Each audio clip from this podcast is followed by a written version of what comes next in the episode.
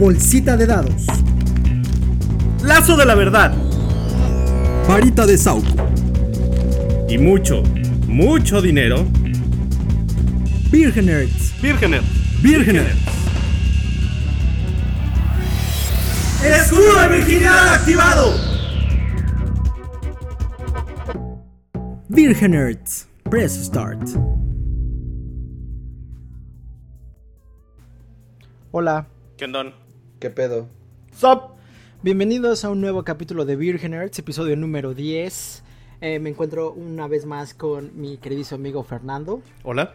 eh, Emanuel ¿Qué onda? ¿Qué onda? y Angelito.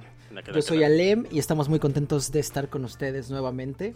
Episodio 10, muchachos. Ahí vamos, ahí vamos. Ahí vamos. Dos números. Exactamente, dos números, Es Angelito. la calificación que nunca obtuve. No. Sí, a la huevo. Exactamente. Pero aquí ya llegamos, güeyes. Estamos muy contentos. ¿Qué les parece si empezamos con eh, nuestras noticias? Que en realidad son cortas, pero tenemos un evento grande que, que nos gustaría cubrir. ¿Qué hubo esta semana, Angelito? ¿Qué, qué- qué anunciaron sobre eh, 11-Bit Studios? Ah, pues anunciaron hace unos días, salió la última expansión del juego que no se recordarán, les recomiendo unas semanas, Frostpunk. Salió la última expansión del juego que se llama On the Edge. Eh, eh, para los que tienen el Season Pass, pues ya viene incluida. La puedes comprar igual independientemente por 19 dólares. Y para así como rápido es la historia de un como encuentran como un almacén militar y mandan los de la ciudad a un grupo a que vean que hay adentro del almacén y es como Esa esa va a ser la campaña. Recuerden Ajá. que Frostpunk es el juego de sobrevivencia. ah, de supervivencia, perdón. eh, el- basado en eh, Londres. Están en Londres, bueno, en Inglaterra, ¿no? Ajá, está en Inglaterra. a principios del siglo, pero tiene está increíble, de verdad véanlo y también Angelito no no hemos mencionado que va a salir el juego de mesa. Era lo que les iba a decir. A mí me ha parecido mucha mucha publicidad. De hecho, lo retrasaron, re- retrasaron la campaña de Kickstarter. Es Empezaba el 8 de septiembre. El 8 de septiembre y la Perdóname, movieron no, el 8 de agosto y la recogieron al, el- 8 de septiembre. al 8 de Exactamente. septiembre, sí. Pero se ve increíble porque tiene miniaturas y Está padre porque que- tiene, tiene el tanque, bueno, el generador, Eh, el así generador. el grandote, medio, y sí. está muy bonito. la- Y sí de hecho ya padre. dijeron que va a haber un, un, un taller que va a traer los monitos van a ser meeples y así, va a haber otro taller que todo va a ser miniaturas, va a venir pintado tu generador. Ah, sí. así. Ah, no sabía eso, pero hay que estarlo checando porque ese yo creo que sí nos vamos a hacer de una copia, muchachos. Yo ya estoy puesto y dispuesto. Perfecto, ¿qué más tenemos? Se anunció un nuevo Call of Duty. A ver, ¿dónde está Jorgito para, para hablar de eso? Alguien Ay, échale un ahí los dejo. a la vengo. Pues, se anunció el nuevo Call of Duty, el Cold War. No mames, un nuevo Call of Duty. A huevo, güey. Neta, güey, ¿qué no sigue? Otro FIFA. No, No, mames, no, me, no lo voy a venir en serio. ey, ¿eh? no me lo pongas. 2. No, no, lo- no lo compares con Fortnite, güey. Esto, Call of No Duty. dije FIFA, güey. Ulala. No, no, el Emanuel dijo, ya, sí. Ulala chulada el Call of Duty. Bueno, ¿qué, en- qué, qué, onda? ¿Dónde No está? han dicho mucho. Se, ¿Nada? anu- se anunció el teaser y dijeron que a finales de este mes, el 26 creo, ya sueltan el tráiler bueno. Y de hecho van a hacer lo que ha estado haciendo Fortnite. Va a haber al parecer un evento en vivo dentro del, de Warzone, que es su Battle Royale, para Ok. revelar el juego. Pero, Perfecto. pero va a seguir funcionando el, el Battle Royale que tienen Sí, actualmente, ¿no? que- O sea, este juego nada más va a ser una campaña extra. Exactamente, ya dijeron que Warzone va a ser el Battle, o sea, no va a pasar lo que pasó con el Call of Duty pasado, que tenía su, su Battle Royale y después salió Modern Warfare con su Battle Royale. O sea, Warzone, como tuvo mucho pegue, ya va a ser el Battle Royale que se va a jugar en todos. No sé si se vaya a vender bien, ¿eh? O sea, cre- creo que no... Las campañas de Call of Duty llevan rato que como que no, Sí, como que no, no, funcionan. Y pues, si ya tiene el Battle Royale por otra parte, no... No sé, digo, creo Ya- que... Creo que ajá, no. ya veremos que igual digo, lo más seguro es que también para los mapas de multijugador nada más, pues sean en- con el Cold War para los que quieren seguir jugando eso. Y me imagino que actualizarán el mapa con los nuevos mapas y la madre. Pero pues ya a ver qué hacen. El punto es que jue- Excelente. juegasazo, jueguenlo. ulala. Va a ser tu último episodio, Angelito. Acabas de perder todo el respeto de, de Fernando y mío. No sé si de, de, de Manuel, pero los. Pues ya lo había mío perdido, pero. Ya lo habías Sí, así de como si algún día hubiera tenido nuestro respeto, hombre. Te quiero, Angelito, te quiero. Pero bueno, vámonos a, como dirían en México, ¿a dónde digo? No, así no dicen en México. Iba a decir una vulgaridad muy grande, güey, discúlpenme. Ay, en México no se dicen No vulgaridades, güey. No, vulgaridades. bueno. no, no, no, ah. es que, es que está más centralizado así como en México de barrio, güey. Pero me lo Ah, voy a no. ahorrar. ¿A qué venimos hoy en cuanto a noticias? El DC Fandom. Creo que fue, fue, fue un gran acierto por parte de DC hacer su evento por separado porque al menos todos mis contactos eh, en redes sociales y todo, todo el mundo estuvo pendiente todo el sábado de, de, de- de- Sí, de qué todo- se anunciaba. Todo el tiempo estuvieron compartiendo. No, pero aparte demás. fue inteligente que fuera en sábado, güey. O sea, Claro. no fue un miércoles, Sí, no fue un jueves sí. como, como los demás, ¿sabes? Y aparte fue, este, ¿cómo se llama? O sea, fue fue, grabado. antes del, del, de la Comic Con, ¿no? De la claro.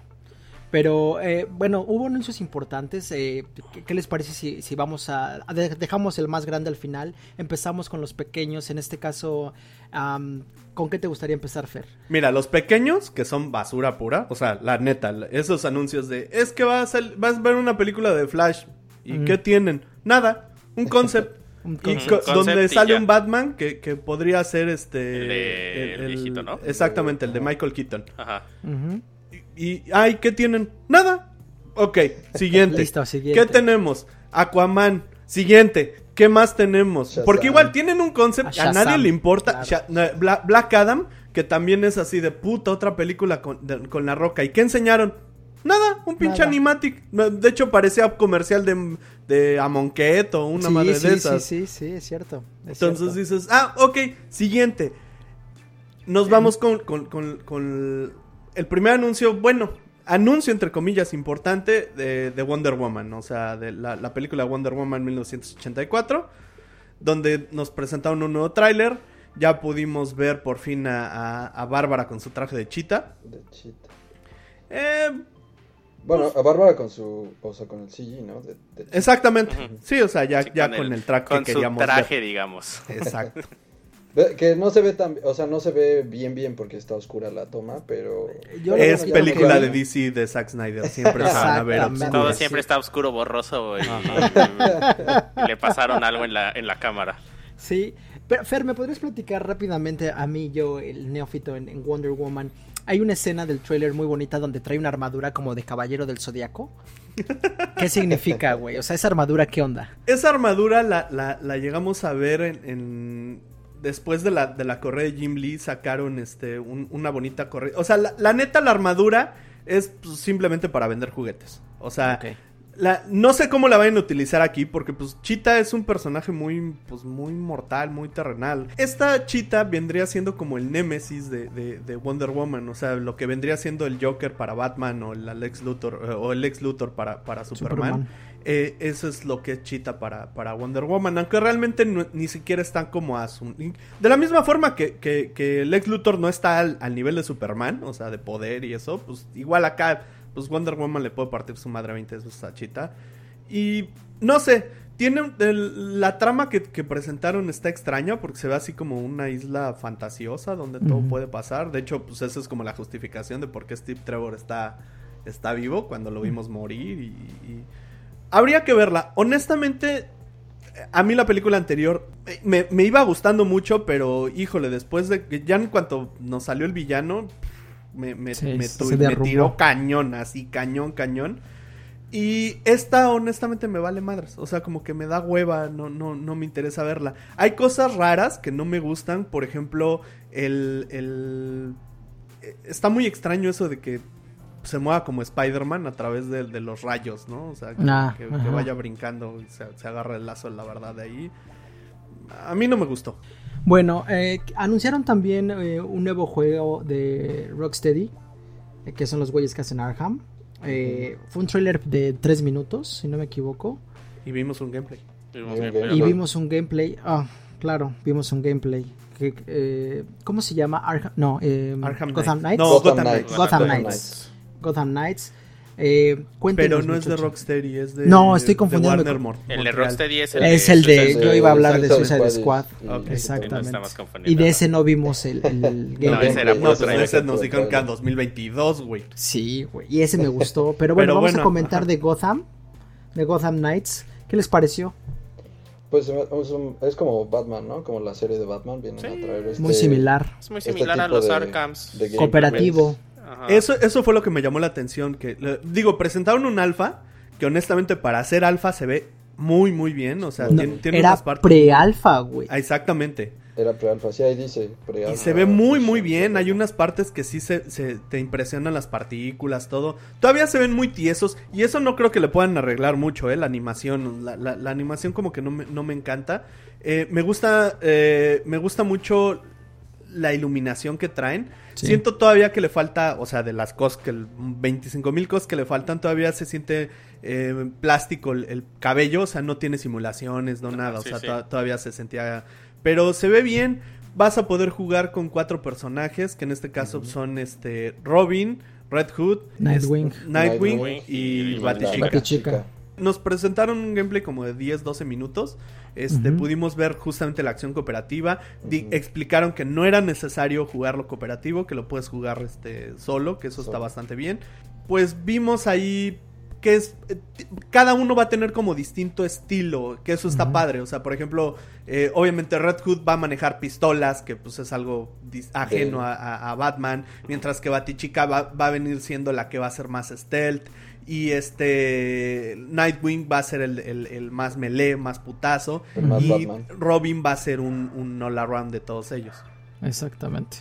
Sí, sí, se trae mucho la fórmula que, trae, que traen los Arhams, ¿no? O sea, es madrear monitos en grupo y combos y etcétera, etcétera. Y etcétera. lo que no me re- lo que no recuerdo es si dijeron en la cronología del videojuego va a estar incluido, o sea, va a estar en algún lugar en ese No, tiempo o no han dicho no han nada dicho, de nada No de creo. este estilo. Yo tampoco No, creo, no la neta, dicho. pero no han dicho nada de, o sea, de si va a ser parte de la historia, si es algo independiente o cómo va a Por supuesto. El- yo tengo una pregunta. Yo, de hecho, eh, pensaba que era de Rocksteady. ¿Quién lo está haciendo entonces? Eh, Warner Montreal. Ah, ok. Ah, Rocksteady Ah, sí, está, Sí, trabajando este Teo Suicide Squad. Sí, cierto. Sí. Sí. fue Warner Montreal, ya me acordé. Bueno, razón. vimos el trailer de Suicide Squad. ah, que ma- mata a la Liga de la Mata- Justicia. sí, Matan bueno, la Liga de la Kill the. Justice League. Kill the Ajá. Justice League, ¿no? Ese es un señor tráiler, güey. Sí, sea, está mucho. Señor tráiler. Está muy bueno. Me gustó mucho todo, el diseño, el, Todo, el todo Los me movimiento, colores. todo. El humor. La dinámica, se ve súper bien. Hasta Lo único de triste de eso colores es y 2022. Es así. Ay, un chingo. Y lo peor es que todavía al menos un año, o sea, hasta el 2021 para que veamos al menos gameplay. Sí, Exacto. que lo que hablábamos era, pensamos que va a ser un pedo como de Avengers, ¿no? O sea, Podría puede ser. ser que todos estén juntos, o al menos eso parece, ¿no? Todos están como cooperando y madreando a todos. Sí, o sea, va a ser como cooperativo seguramente. Seguramente, pero se ve muy bien, el juego, se ve- el trailer está padrísimo, si pueden chequenlo en YouTube. Yo que no sé nada del cómics me pareció fantástico y me llamó muchísimo la atención. Sí, sí. Y ter- eh, terminamos ya con... con No, nos ¿O qué falta, falta? nos falta la cosa más irrelevante. El chingado Snyder Cut. Ah, el Ah, Snyder claro. Cuatro El- horas. No, neta, neta, neta. ¿Quién coños cree que van a arreglar esa porquería? O sea, esa porquería Todos. está mal de origen, güey. De le ca- origen. Le cambiaron el color al cielo. Ya. Le cambiaron el color al, al traje de Superman, güey. Y le Pero- quitaron la barba. Más Lo bien... que- se- eh, Lo que se me hace curioso es que pues, la gente lo pidió y lo estuvo pidiendo y se creó un desmadre en Twitter. Y por eso lo, lo están sacando realmente. Pero ahora que les den de esa chingadera y que vean que así de, ay, pues sigue estando culero. O sea, ya pudimos ver un Darkseid. Por cierto, el tráiler es uno de los peores trailers que he visto. De verdad. ¿Cuál, musicalizado con la cola. Con, con- con una rola de Leonard Cohen de, de- de- Aleluya que está Aleluya. que pinche Zack Snyder más naco no puede ser. O sea, de, de- de veras, ese güey sí. ¿Qué, qué cosa tan fea, mal editado. Es- se vea igual de aburrida. Porque imagínate cuatro horas de estar sufriendo con esos pinches colores feos. Cuatro No mames, horas. sí. Pero yo Qué creo que sí va. Yo sí, yo creo que sí va a jalar para HBO Max. O sea, yo creo que por ese Snyder Cut va a jalar. O sea, Ah, no, no, no, va- no, o sea, va a jalar, eso es obvio, va a jalar. Lo que La yo- gente la yo a hablo ver de la calidad de la película. ajá, exactamente, Ajá. o sea, la gente la van a ver y va a decir pinche porquería, sí, dicen una porquería. Pero de que va a jalar, va a jalar O seguramente. sea, nosotros sabemos perfectamente fe. qué tanto puede cambiar una edición, una película. Pero eso está mal de origen, güey. O sea, no hay mucho que le puedas mover. De hecho, lo único que le van a hacer va a ser meterle todas esas escenas extra que se van a agarrar, se van a ir a una nave, se van a ir a Apocalypse y van a, a- a ver a Darkseid. Es lo único que va a tener de extra realmente. Pero va a seguir siendo la misma porquería que vimos, con el mismo Flash as- espantoso, con el mismo chacalón de nervios que es el Aquaman, con- o sea, la, la misma porquería que, que teníamos. Obviamente le van a arreglar que el, el maldito bigote, de hecho, la- hay- ya pudimos ver ahí un par de escenas donde el, el bigote se le ve, se le ve bien, nada más faltaba y no. Pero no, eso discúlpeme, pero es, es tan irrelevante que hasta había olvidado, Alem. Ya, güey, la verdad es que ni me acordaba, cabrón. Sí, yo estoy de acuerdo. La neta. Bueno, básicamente, la noticia resumida sin insultos y, y Sin el degradaciones. hate- Sin el hate, Es una nueva versión de la Liga de la Justicia, la película, de cuatro horas, con todo lo que Zack Snyder no hizo, porque cuando recordemos que cuando lo estaban grabando, o bueno, estaban, sí, cuando estaban grabando, se Sí. muere su hija, se suicida, este güey se sale del proyecto, la retoma, ¿quién la retoma, Fer? Josh Whedon. Josh Whedon, y entonces, puta, es como con lo que justifican, güey, la cagué, y hubo un chingo de retakes, hice un desmadre, y fue una basura la película. Entonces, esa es la noticia, básicamente. Y ahora sí, llegamos a la buena, ¿no? O todavía quieren dar. Eh, a mí sí me emocionó, A mí güey. también, a mí me gustó. A mí me No gustó. sé, yo sigo viendo, yo sigo viendo a Edward Cullen. Güey, o sea, lo no, ese güey es No. un actorazo. Es un- es un gran viendo. No digo actor. que no sea un mal Es un no señor actor, güey. Creo Yo que estamos hablando de. Batman. Pa- Estamos empezar. hablando de de Batman. La El- nueva el- película de Batman. El villano que se ve. me Paul Dano da miedo, güey. Paul Dano, lo poquito que se ve de Paul Dano, Sí, así una maldita, la- la- unos ojitos así todos diabólicos, se ve que da miedo, que es The Riddler. Sí, sí. Está, está increíble, la, la, la, también obscura, como todas las películas de DC. Pero a mí también me sorprendió, se ve bastante bien. Creo que, que, que este este No sé. güey, este Robert Pattinson, va a ser un buen Batman, pero va a ser un pésimo Bruce Bruno Wayne. Díaz. Bruce Wayne. Sí, Ajá. yo también tengo el presentimiento de que el, el papel de Bruce Wayne como tal no le va a quedar tan bien. Te digo, también será cosa, o sea, habrá que ver ya que salga la película. Sí, igual Pero- y sí. La verdad es que sorprendió, güey. Yo, cuando lo anunciaron hace dos años, estábamos comiendo todos juntos. Y fue Emanuel y Ángel y yo creo que estábamos bien emputados. No mames, como pinche Edward Cullen. Y Fernando Yo dijo, güey, vamos a ver, güey. La verdad vi el trailer y me callaron el hocico. O sea, en general me gustó, como dicen, eh, no, no solo el, eh, el pedo eh, oscuro, así como, como de verdad siento que regresan a lo que es Batman y, y salimos de todo este desmadre de Snyder. Venimos de un pedo de DC muy pitero, güey, eh, visualmente hablando. Y creo que este Batman va a retomar un poco lo que fue The Dark Knight, ¿no? O lo que fue... No, tampoco, tan, no, no, no, a ver. te- Sí, te- te- te visualmente- y te pones el- el- el- Visualmente sí, güey. Regresamos No, a no, un Batman visualmente, oscuro. es otro estilo. Matt Reeves tiene otro estilo. De hecho, a Matt Reeves le encantan las películas con mucho CGI, cosa que a Nolan no. O sea, y, y la historia, las historias de Matt Reeves tienden a ser un poquito más simbólicas, mientras que Nolan tiende a ser un poquito más metafórico. O sea, no creo que vayan a ser este la, la, la, la- comparables, porque traen No, otro no. pedo distinto. De que se ven muchísimo mejor de cualquier otra de las porquerías que, que- que- que- de las que veníamos, sí. Pero no, no, no se ve, no se ve que regresaríamos a esto. De hecho, sí se ve un, un Batman oscuro. Se alcanza a ver un, bueno, oscuro nada más en color. Este, se alcanza a ver incluso que podría ser, bueno, explicaron que es el año 2 de, de El año Robert dos. Pat- bueno, de Batman. De Batman. de- de- este, y según esto, prometieron que no íbamos a ver así como otra vez morir a los Wayne, porque ya estamos hasta la madre de verlos, ya, ya Como al tío Ben. Pues al tío Ben ya, de- ya le dieron, ahora sí que ya en paz descanse, güey, porque ya, ya Sí, no ya lo vimos en las no. últimas. Pero todavía volvimos a verla en, en- en- en The Joker, güey. O sea, Joker, ya era sí. así de no, ya por favor tengan piedad con esa familia. Yo ya, yo ya, no, ya perdí cuenta de cuántas veces los hemos visto morirse a los pobres patos. Pero yo creo que ahí nada más era como la vinculación, ¿no? De, de este Es- mundo. O eso sea, que para mí fue para el que único no se viera pecado de la película. Para mí yo siento que era como para que no se perdiera que es otra cosa que no tiene nada que ver con el mundo de Batman. Pero bueno, esa es otra historia. Ajá. Ajá. Pero yo sigo escéptico. O sea, no digo que no me haya disgustado. No me gustó la parte como dice Fer, o sea, el de Bruce Wayne. No lo, no lo siento como un Batman. Lo tengo que ver ya bien. Pero, o sea, en el traje se ve chido. La realidad es que no vemos a Promete, Bruce pero- Wayne. pero la no- realidad es que ten- tienen, han filmado, y lo dijeron, han filmado un 20%, 25%, sí. güey. O sea, la- la- lo están filmando en Toronto y pues ahorita no han... no- según esto, el plan para reanudar filmaciones es en dos meses. Si realmente lo reanudan en dos meses, la película podría llegar a salir para finales del 2021, 2021. por lo que Sí, se va a llevar sí. de postproducción y todo. No, no, no creo que vaya realmente a salir este. no, que lo vayan a, a mandar hasta 2022. Yo creo sí lo van a mantener en 2021, así se tarden otros dos meses más en filmar.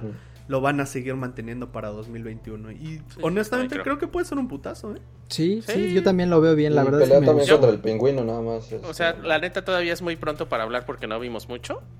Pero lo, Pero lo que vimos, se ve, a mí me gustó. ajá, también fue de mi agrado. La Sí, sí, la verdad sí me, me hice este eh, believer de Pattinson, ¿eh? O sea, No, no, ya no. definitivamente. Ya todo lo sigo viendo brillando, tengo que ver más. Todavía, no, güey, ha Sí, tenido tengo que ver buenas, más, tengo que ver ha tenido buenas No, películas que me han sí. cambiado yo, el no estoy, concepto. yo no estoy diciendo, Yo- yo, yo estoy sé que es un buen, yo, Yo sé que es un buen cuando- actor.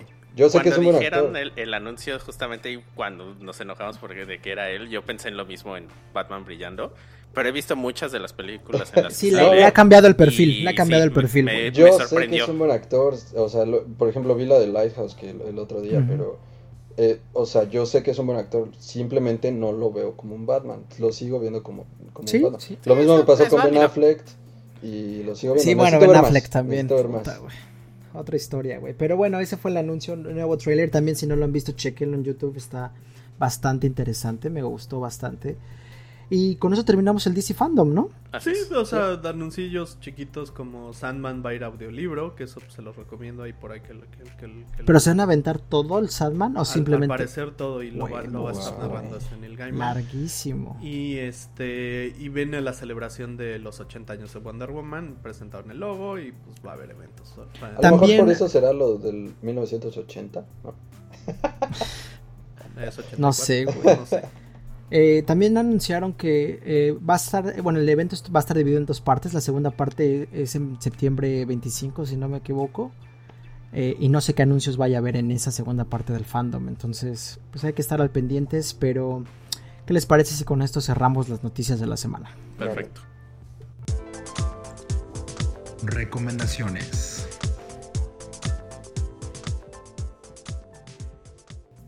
Y bueno, muchachos, ¿qué hicieron con su tiempo esta semana? Emanuel, Que no sea masturbarse. que no se más. Aparte, o sea, eso ya es así. Eso, es de ley, cajón, ¿no? Eso Sí, es de ya, cajón, ya es costumbre, güey. Ya, ya el tiempo, ya ni siquiera lo tomas como tiempo libre, ya es así de. No, es, "Ah, es la viene la tocarme". rutina, güey. O Sí. sea, te despiertas, Sí. desayunas, Despierta. café, chaquetita, trabajo. Listo. Exacto. No, Exactamente. Pero no, este despiertas, te avientas una, ya haces todo. Yo, yo antes de dormir, te para dormir bonito. Y la de antes de dormir para dormir rico. Antes para- de dormir como bebé. Ajá. Exactamente, pero bueno, ¿qué, qué traes esta semana, mi queridísimo Manuel? Este, pues yo les traigo una, un anime que se llama The Seven Deadly Sins. Mm, Uh, oye. los siete uf. pecados capitales. Sí. Este, bueno. Es, es un shounen, o sea, es de madrazos, es como Dragon Ball y Naruto y todos esos. Ok. Bueno, de ese estilo, de ese género. Se trata de, pues, so- es un grupo como de Guerreros. caballeros que están en la antigua, en los tiempos medievales de Gran Bretaña. Y pues hay como, como en todo hay fuerzas malignas y fuerzas eh, del bien. Y estos, este, bueno, como empieza toda la premisa es que estos caballeros eh, son los más buscados del pueblo. Con esto, eh, pues todos los, los, los caballeros de las ciudades y eso, pues los están buscando porque buscan las recompensas, etcétera, etcétera. O sea, ¿los están cazando? Los están cazando, básicamente. Eran un equipo, eh, eh, eh, todos eran un equipo y, y eran como los más chingones. Cada uno se Ajá. especializaba en cierta cosa y cada uno tiene habilidades, pero o sea, Cierto tiene poder habilidades eso. sobrenaturales. O sea, no, nada más este, es este. Es, el- tie- es, es un, también es como muy mágico, o sea, tiene Ajá. magia y este, de hecho hasta hablan, o sea, con- en las batallas y eso, hablan como de, oh, mi poder mágico está al límite, oh, mi poder mágico ya se acabó, cosas Sí, así. hay animales que hablan y hay cosas, este, o- tiene, tiene, e- es este equipo y de repente, por alguna razón que te cuentan muchísimo después, se separan y tienen que ir encontrándolos y eh, es la búsqueda de uno por uno. El, Como el que los van a reencontrar otra vez, o sea, se separan, empieza, de hecho empieza en eso, o sea, que se, o sea, nadie sabe por qué se separaron y nada más hay un- una masacre en, en- en el pueblo, como que es la, la primera parte que tú ves. Y te dicen, no, pues fueron los siete pecados y todos así, güey. Los ya- caballeros son los todo. siete pecados. Los ca- esos caballeros son los siete pecados. Y si siguen las reglas, o sea, si siguen gula, ira, Gula, Sí, ira. sí, todo, sí, sí. todo, todo, todo. Y Ah, después, bueno, ya, y se mete como con todo este tipo de, de mandamientos como bíblicos. Es, habla mucho como de, de- recurre mucho al- a, la Biblia en este sentido de los, por los siete pecados, los mandamientos, los bla bla bla bla bla bla bla. Y así este, empieza como esta serie. Es bastante buena, véanla, la recomiendo mucho. Tiene muy buena animación, está muy bien hecha. desde- tiene un buen, tiene un buen, este, una buena doblaje en, en En español. Y la última, la última temporada todavía está en, en japonés, todavía no la doblan a- al español. Creo que está en inglés, italiano y así. Podemos ver todas las temporadas en donde Netflix. En En Netflix, y creo que En en, algo- Crunchy o- está, en ¿no? otros países ajá, la pueden ver en Crunchyroll. Porque de hecho fue, fue uno de los publi- eh, publishers, o como de los que publicaron la serie. Mm. Fue Crunchyroll hace como 5 años o algo así. Salió en el 2012 por ahí. 2011 sale el manga y esto y está muy muy interesante, muy buena. Y si les gustan los madrazos y eso y algo un poquito más este novelístico, bueno, drama, eh, perdón, este como romance, drama, etcétera, está muy muy Uf, el drama. El Con el de mi casa tengo, güey. Yo les traigo, muchachos, un juego que la verdad sí lo he estudiado. Eh, eh, llevo cuatro, voy para cinco semanas para jugándolo cada, o sea, cada semana, al menos, al menos una vez a la semana. En una, ocasión lo jugué dos veces. El juego se llama Brass, que ya se los había enseñado, quería jugarlo con ustedes y no hemos tenido la oportunidad, pero Brass es un juego que originalmente salió en el 95, 98 y ahorita eh, la licencia se le acabó al, al publicador original y la retomó una, madre- un- una compañía que se llama Roxley Games. Y Roxley le metió nuevo arte, hizo una campaña de Kickstarter, hizo ediciones de lujo, eh, etcétera, etcétera, ¿no? Entonces, yo me enteré porque eh, sigo un canal de YouTube donde empiezan a hacer como estos reviews de juegos muy chingones. Y cuando sacaron la campaña de Kickstarter, yo ya no la alcancé, pero me llamó muchísimo la atención el juego. Y el juego se trata, eres, eres un empresario en la revolución industrial. Eh, se juega en dos eras. Es un juego de management y estrategia económica, así lo denominan. Gracias, ¿verdad, maestro? Sí, sí, me está dando la aprobación. Ah, ¿no? yo, sí, Así, claro. así de sí, sí, muy bien. este, está increíble porque tomas el per- bueno, hay cuatro, solamente se puede jugar entre de dos a cuatro jugadores y tomas el perfil de un empresario que, que sí existió. Entonces, todos estos empresarios eran eh, eh, tra- traficaban con este co- con eh, carbón, con hierro, etcétera, etcétera. Entonces tomas un perfil, pero lo verdaderamente lo verdaderamente interesante del juego es es de estos juegos que duran alrededor de dos horas, dos horas y media, y no sabes quién va a ganar hasta el conteo Hasta final. el Un carcazón, ¿no? Un carcazón en donde juegas y juegas y juegas, y realmente no sabes quién va a ganar. Pero está padrísimo porque eres un empresario y entonces empiezas, ahí, ahí es un tablero, eh, es un mapa de Inglaterra, en donde hay diferentes ciudades. En el caso de, hay dos, hay dos versiones del juego, eh, Lanc- Lancashire y Birmingham. Y entonces dependiendo cuál juegues, obviamente cambian las ciudades y algunas reglas. Pero sucede que en cada ciudad tienes que construir industria, tienes que construir minas, tienes que construir, eh, eh, en el caso de Birmingham, cerveceras. Pero lo interesante es no solamente que construyas, es que conectes, porque si no conectas no puedes pasar los recursos de una ciudad a otra, no los puedes vender al puerto. Entonces la estrategia es muy muy buena porque tú empiezas a construir, a construir y de repente uno otro de los jugadores se mete en tu ciudad y construye algo y ya te rompió la madre, ¿no? O se roba alguna carta que necesitabas. Es como Es- un Catán. Es como un Catán, en pero el sentido de pero masterizado. robar y- exactamente, Sí, es, como un Catán. Ajá, por las Exacto. rutas y todo eso se me imagino. Es un. Catán, pero Catán funciona con estas piezas hexagonales, ¿no? O sea, Sí, son sí. como esto. Esta madre no, esta madre. Conectas. eh, tendrían que verlo. Vamos a subir una fotito para que vean cómo juegan los tableros.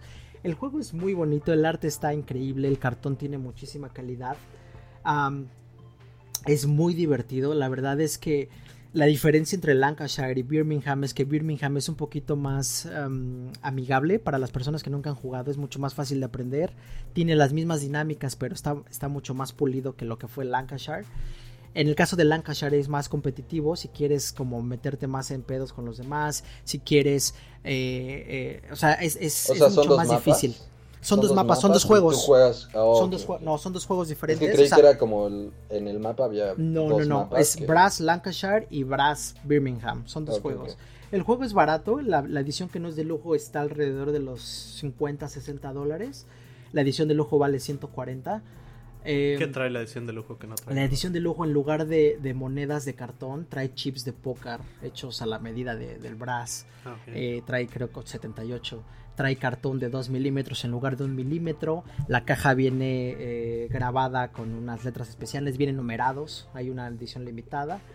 Y las piezas, el cartón, está pintado de negro antes de haberlo impreso. Entonces ya no se te dobla. ¿Sabes? Ya, ya cuando le pegas ya no se ve el cartonazo. Entonces, se, se me hizo muy interesante. El pedo es que conseguirlo es imposible. Pero es un muy, muy buen juego de estrategia, de la administración de recursos. Si te gusta esta parte de.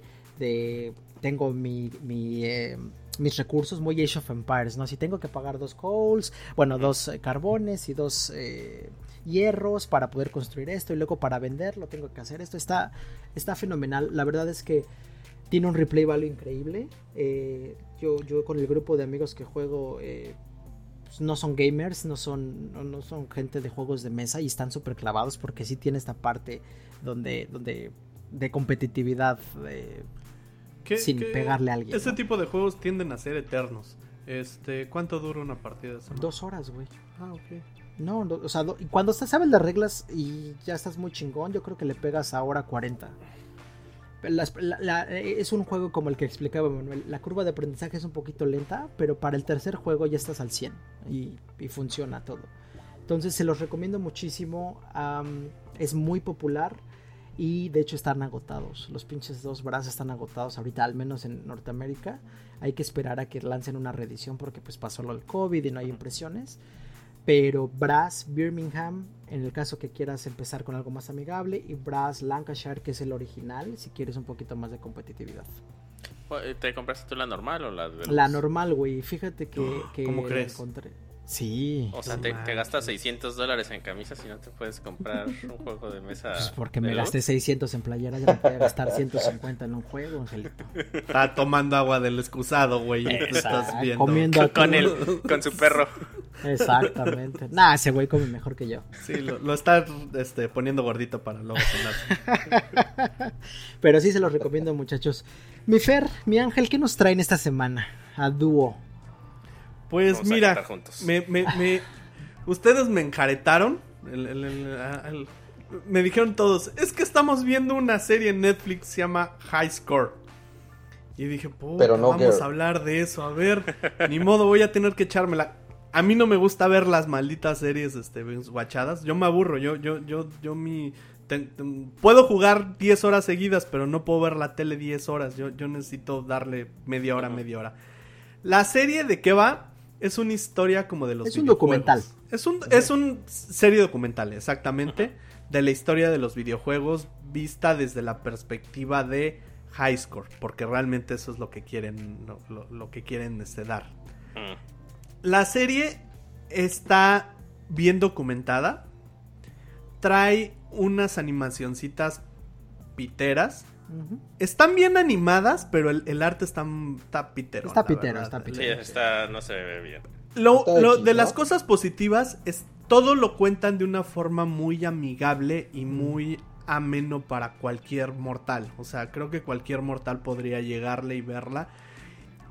Tien- consiguieron a muy buen reparto, o sea, tienen pues a este al ilustrador de, de- de- de Final Fantasy, tienen al, al musical, al- quien hace la música de, de, este de los Super Marios, tienen a, al quien hace los concepts de, de este de Street Fighter y empiezan a contar, o sea, al, al- al genio de, de- ventas de Sega, o sea, realmente sí consiguieron hicieron buen trabajo en, en- en cuestión de la investigación. Sí. La verdad es que sí tienen, o sea, eh, ahora sí que el reparto, las personas que jalaron están bien, porque pues, ya es también, por ejemplo, pues para lo de la demanda de Nintendo jalaron a Kirby antes de que falleciera el señor. Digo, eso está muy chido. Y recopilaron buen material, o sea. Ajá, el Ajá. creador de Atari, sí. El creador de. al- El que, me- el que no sabía cómo lo habían hecho era el de In- Space Inver- Invaders. Vader, Ah, sí, cómo, es cierto. cómo diseñó y todo eso. Sí, sí, como dice Fer, jalaron a gente muy importante, güey. A- a- y, y de hecho a mí eso fue de lo que me gustó justamente, que hay muchos que te enseñan sus bocetos originales, sus diseños de niveles. Y Eso cómo se me hizo- terminaba, ¿no? Ajá, se me Sobre todo en pixel art, cómo lo transformaban de. Ah, estuvo muy chido, sí. Exactamente. Eh, eh, en esa parte está bastante bien. Pero tiene dos pecados graves. Pa- Para, eh, pecados reales. Porque tiene otros, otro- otros este, para, para la ñoñiza. Pero el primero es la chingada agenda de mierda.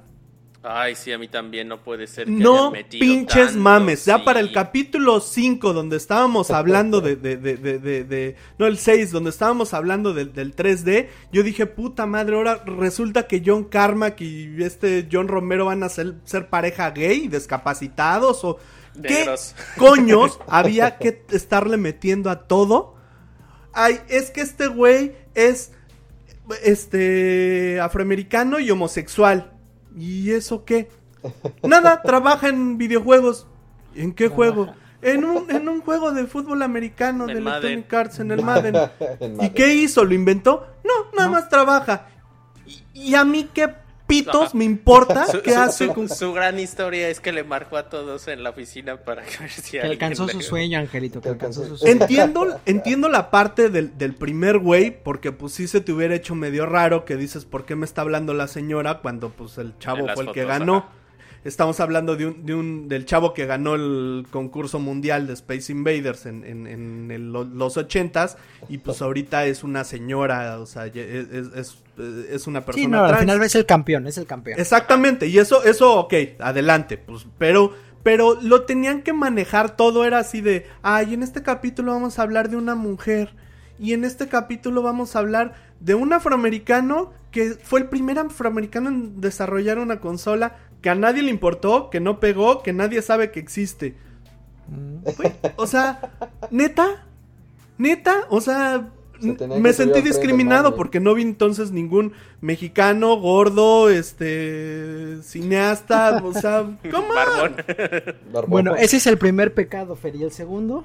El segundo pecado que se me hizo terrible es si le dedicaron tanto a la investigación y a conseguir a los personajes y a todo lo demás, ¿por qué mierda no le pudieron haber dedicado un poquito más a formatos?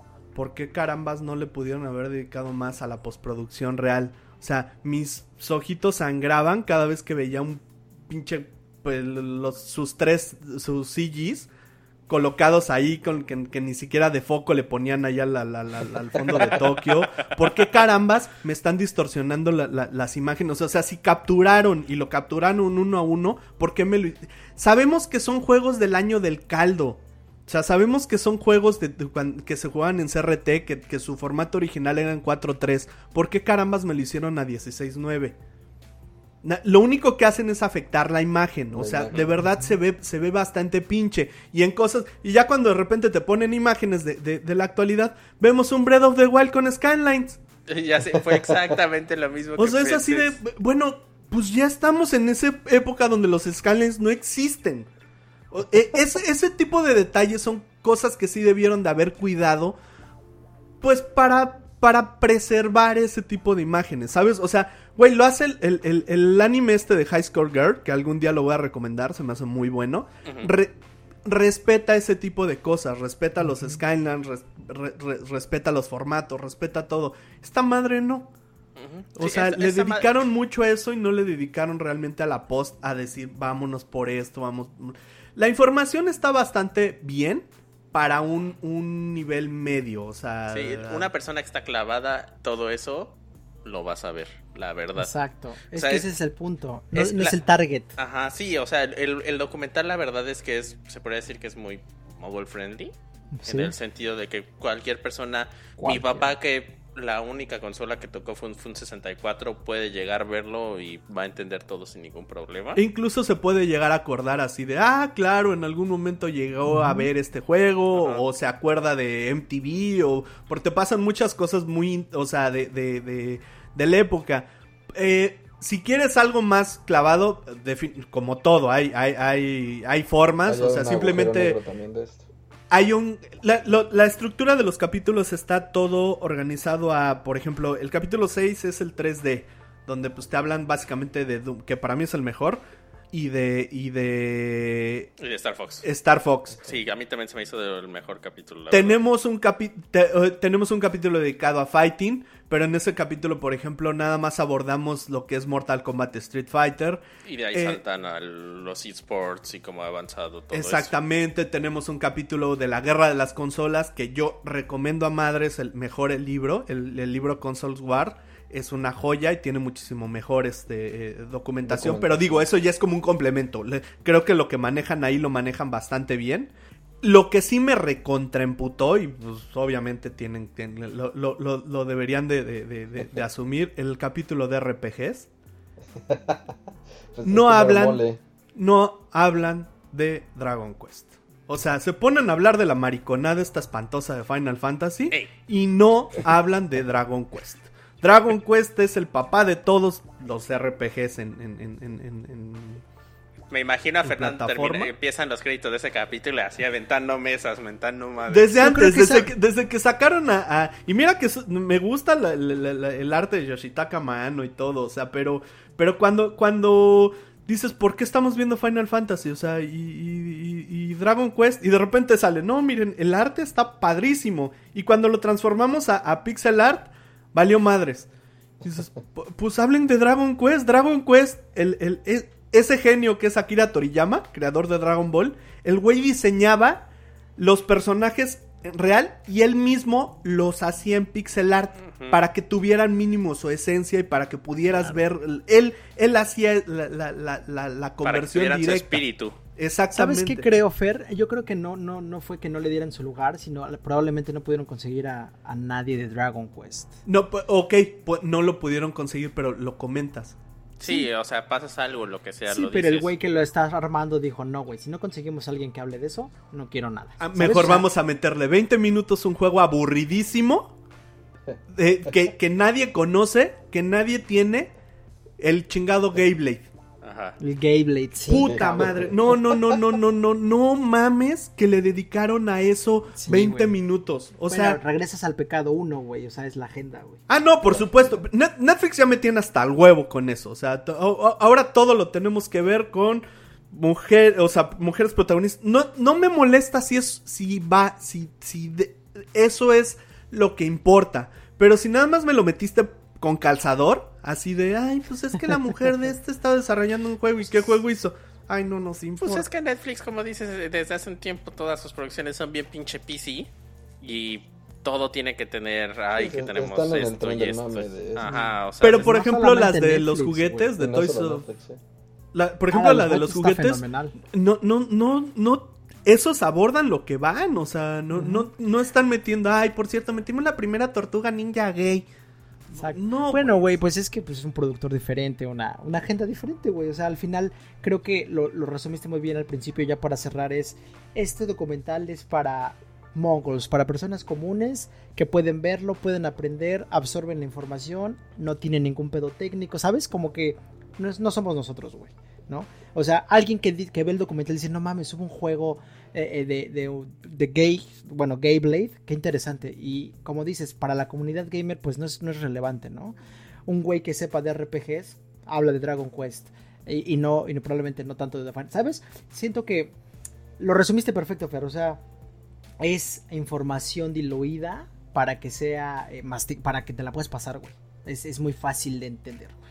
Y creo que es, tienes razón, peca en ese aspecto, pero si lo ves de esa perspectiva, si lo que quisieron hacer era hacerlo general para todos, les funciona, güey. Creo que es un buen documental no para necesariamente, porque no, no necesitas abordar agenda para hacerlo general. No, no, no, yo hablo, no, eso ya es personal del güey que la hizo, güey. O sea, eso ya es parte. Pero en general la información que dan es súper digerible, como dijiste, güey. Cualquiera lo puede ver. Cualquiera lo absorbe y no necesita ser gamer ni estar clavado con eso. güey. Que creo que ese es el punto de este, de este Sí, sí. Pero sí, en general, pues chequenlo. eh, hablábamos que son cuatro horas y media más o menos. Más de o menos son seis episodios de 40 eh, minutos, el último de, 40 media minutos. hora. Hay información in- muy, muy, eh, que yo no sabía, muy interesante. La verdad, pero sí.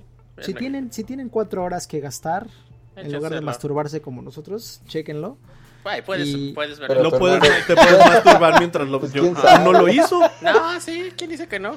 Ya sacó No, los cómo. fetiches el angelito. Sí, ya, ¿verdad? sí, ya, güey. Lo puedes ver y masturbarse al mismo Sí, tiempo. al mismo tiempo. Cuando salgan los de Space Invaders. O ¿Sabes cuál es el pedo? Que, se masturbó en el capítulo de Kirby, güey. Ese Sí, es el es gran el- pedo, güey. Es Esa es la fetiche preocupación. mayor, viendo Pero bueno, muchachos, con ahí- esto cerramos las recomendaciones y nos vamos a nuestra siguiente sección. En este capítulo de One on One, muchachos, me toca a mí. Y. Al fin. Dije, me hizo toca. la tarea. Dijo, me toca, no me tocan. Ah, bueno, yo siempre te toco de todos modos, entonces, ¿ve? Ya hasta me quité los shorts. Sí, bueno, sí, ya, ya sabemos. Eh, yo les voy a hablar de mi pasión desde los 15 años y no, no es tocarme también, pero este es, este es más grande y más cara, güey. Microsoft. Pues, Dios mío, me voy a pasar a retirarme. Magic the Gathering, muchachos, ¿no? O sea, al final geeks, geeks hasta la muerte y llevo 15 años jugando esta mierda y puta, no deja de sorprenderme lo caro que se ha vuelto y lo, y lo divertido que es, güey, ¿no? Es muy bueno. Magic the Gathering es un juego eh, que, que crea un güey que se llama Richard Garfield en 1993. Es un diseñador, es un maestro de universidad de matemáticas, me 93. parece, del 93. Tenía un año yo, era un bebé de Era- Dios. ya tenía cuatro. Y ¿Cómo no estuviera comprando cartas a los Sí. cuatro? Yo yo creo que ya compraba cartas Sí. en ese entonces, güey. Te equivocaste, güey, ya tendrás un puto dineral. Y bueno, este maestro de matemáticas, pues es una chingonería, le gira la ardilla muy cabrón. Y, y en sus tiempos libres, pues diseñaba juegos de mesa, güey, ya sabes, ¿no, gente? Casual. Casual. Como el papá de Timmy de Rugrats. Que jugaba juegos. Ah, sí, sí, es cierto. y entonces diseña Magic the Gathering. Que la premisa de Magic the Gathering er- eres un mago que le tiene que romper la madre a otro mago a través del uso de criaturas, invocación de criaturas, artefactos, encantamientos, hechizos, etcétera, ¿no? Esa es la pinche premisa. Hay un lore detrás que es muy vasto, pero básicamente no te llamas mago, te dicen que eres un Planewalker. Eres un Ujú. Planewalker porque en español supongo que es un, un caminador, caminador de de- planos. De planos. Pero quién Creo sabe que es un sal... No, creo que lo, lo mencionan como salta... Saltaplanos. Saltaplanos. Saltaplanos. Ajá. Entonces, ¿qué, ¿cuál es la referencia? Que como magos tienes la posibilidad de saltar otras dimensiones, básicamente, ¿no? Cada Entonces- dimensión tiene sus criaturas. y- Exacto. Y, de, y de ahí vienen las expansiones, justamente. Exactamente, pero el juego original era, esa es la premisa, rompere la madre al otro güey a través de tus, de tus eh, diferentes eh, habilidades, ¿no? El juego eh, ya existe digital, por supuesto, pero el juego ba- base es un juego de mesa, es un juego, un trading card game, donde primero era un collectible card game porque coleccionabas, incluso se apostaban las cartas, el juego original tenías que apostar una carta antes de empezar cada juego, y después se metieron en el pedo que en muchos países es ilegal apostar, Claro. entonces tuvieron que quitar esa parte, pero coleccionabas y cambiabas. Se ha vuelto un trading card game donde en teoría cambias, pero ya más que cambias son compras. La verdad es que necesitas comprar y comprar porque ya nadie te cambia ni madres. Y rota tan rápido el juego que tus tarjetas hoy valen 100 dólares y mañana valen 5 centavos. Entonces ya perdió esa esencia como tal. Algo con lo que Alem tiene experiencia. O mucha experiencia. Perder. Entonces, Magic the Gathering em, del 93 al 2020 lleva 97 expansiones. Nada más. Puedes jugar con cartas del 93 y con cartas del, del 2020, siempre y cuando estés jugando en los formatos adecuados. Los formatos que existen, hay muchos, o sea, también es, es como lo que hemos hablado en otros one-on-ones. Eh, son como les voy a dar los generales, pero hay sub, sub, eh, ¿Subgéneros? subgéneros. Pero básicamente los formatos, el, el- el que más se juega se llama estándar. Y estándar es todo lo que sale el último año. Son cinco, alrededor de cinco expansiones, porque son como cinco expansiones al año. Y entonces solamente puedes jugar con cartas de ese año. Que es lo que se juega en torneos nacionales, es lo que más se mueve, es donde más varo hay, etc. le sigue otro formato que se llama Modern. Modern eh, se juega desde el... Estamos en el 2009. Desde el 2008, todas las cartas de Estamos octava 2020. edición. Perdóname, 2020. Digo. Desde el 2008 al 2020, todas las cartas que salgan en, esa, en ese rango pueden jugarse en Modern, entonces es un formato más caro, obviamente, porque van subiendo de precio, bajando, etcétera. Y luego tenemos una madre que se llama Legacy. Legacy es para güeyes millonarios o güeyes que empezaron a jugar hace 20 años, donde ya puedes jugar desde el 93 hasta el 2020 Las cartas clásicas. las cartas clásicas, pero hay unas, este, hay, hay, hay Hay unas baneo. cartas baneadas. Hay cartas baneadas que no se pueden jugar, que les dicen las poderosas nuevas de Power 9. Black Lotus. Exactamente. Y luego existe Vintage, que es sin restricciones, güey. Que son decks de 50 O mil sea, literal dólares. lo que puedas meter. el- Lo que tengas de dinero y cartas lo puedes jugar. Sí hay restricciones de cantidad porque no puedes tener cuatro Ah, Black sí. Lotus. Pero tu deck O sea, tiene que ser, todavía está basado dentro de las reglas del juego, pero puedes tener cualquier. Ah, cualquier carta de cualquier año. Entonces es obviamente lo más caro y juega Pero puro entonces no puedes tener cabrón. cuatro de, de- En cuanto a las Power 9, Ok. o sea que son las cartas más poderosas y más caras de Magic, están restringidas a una.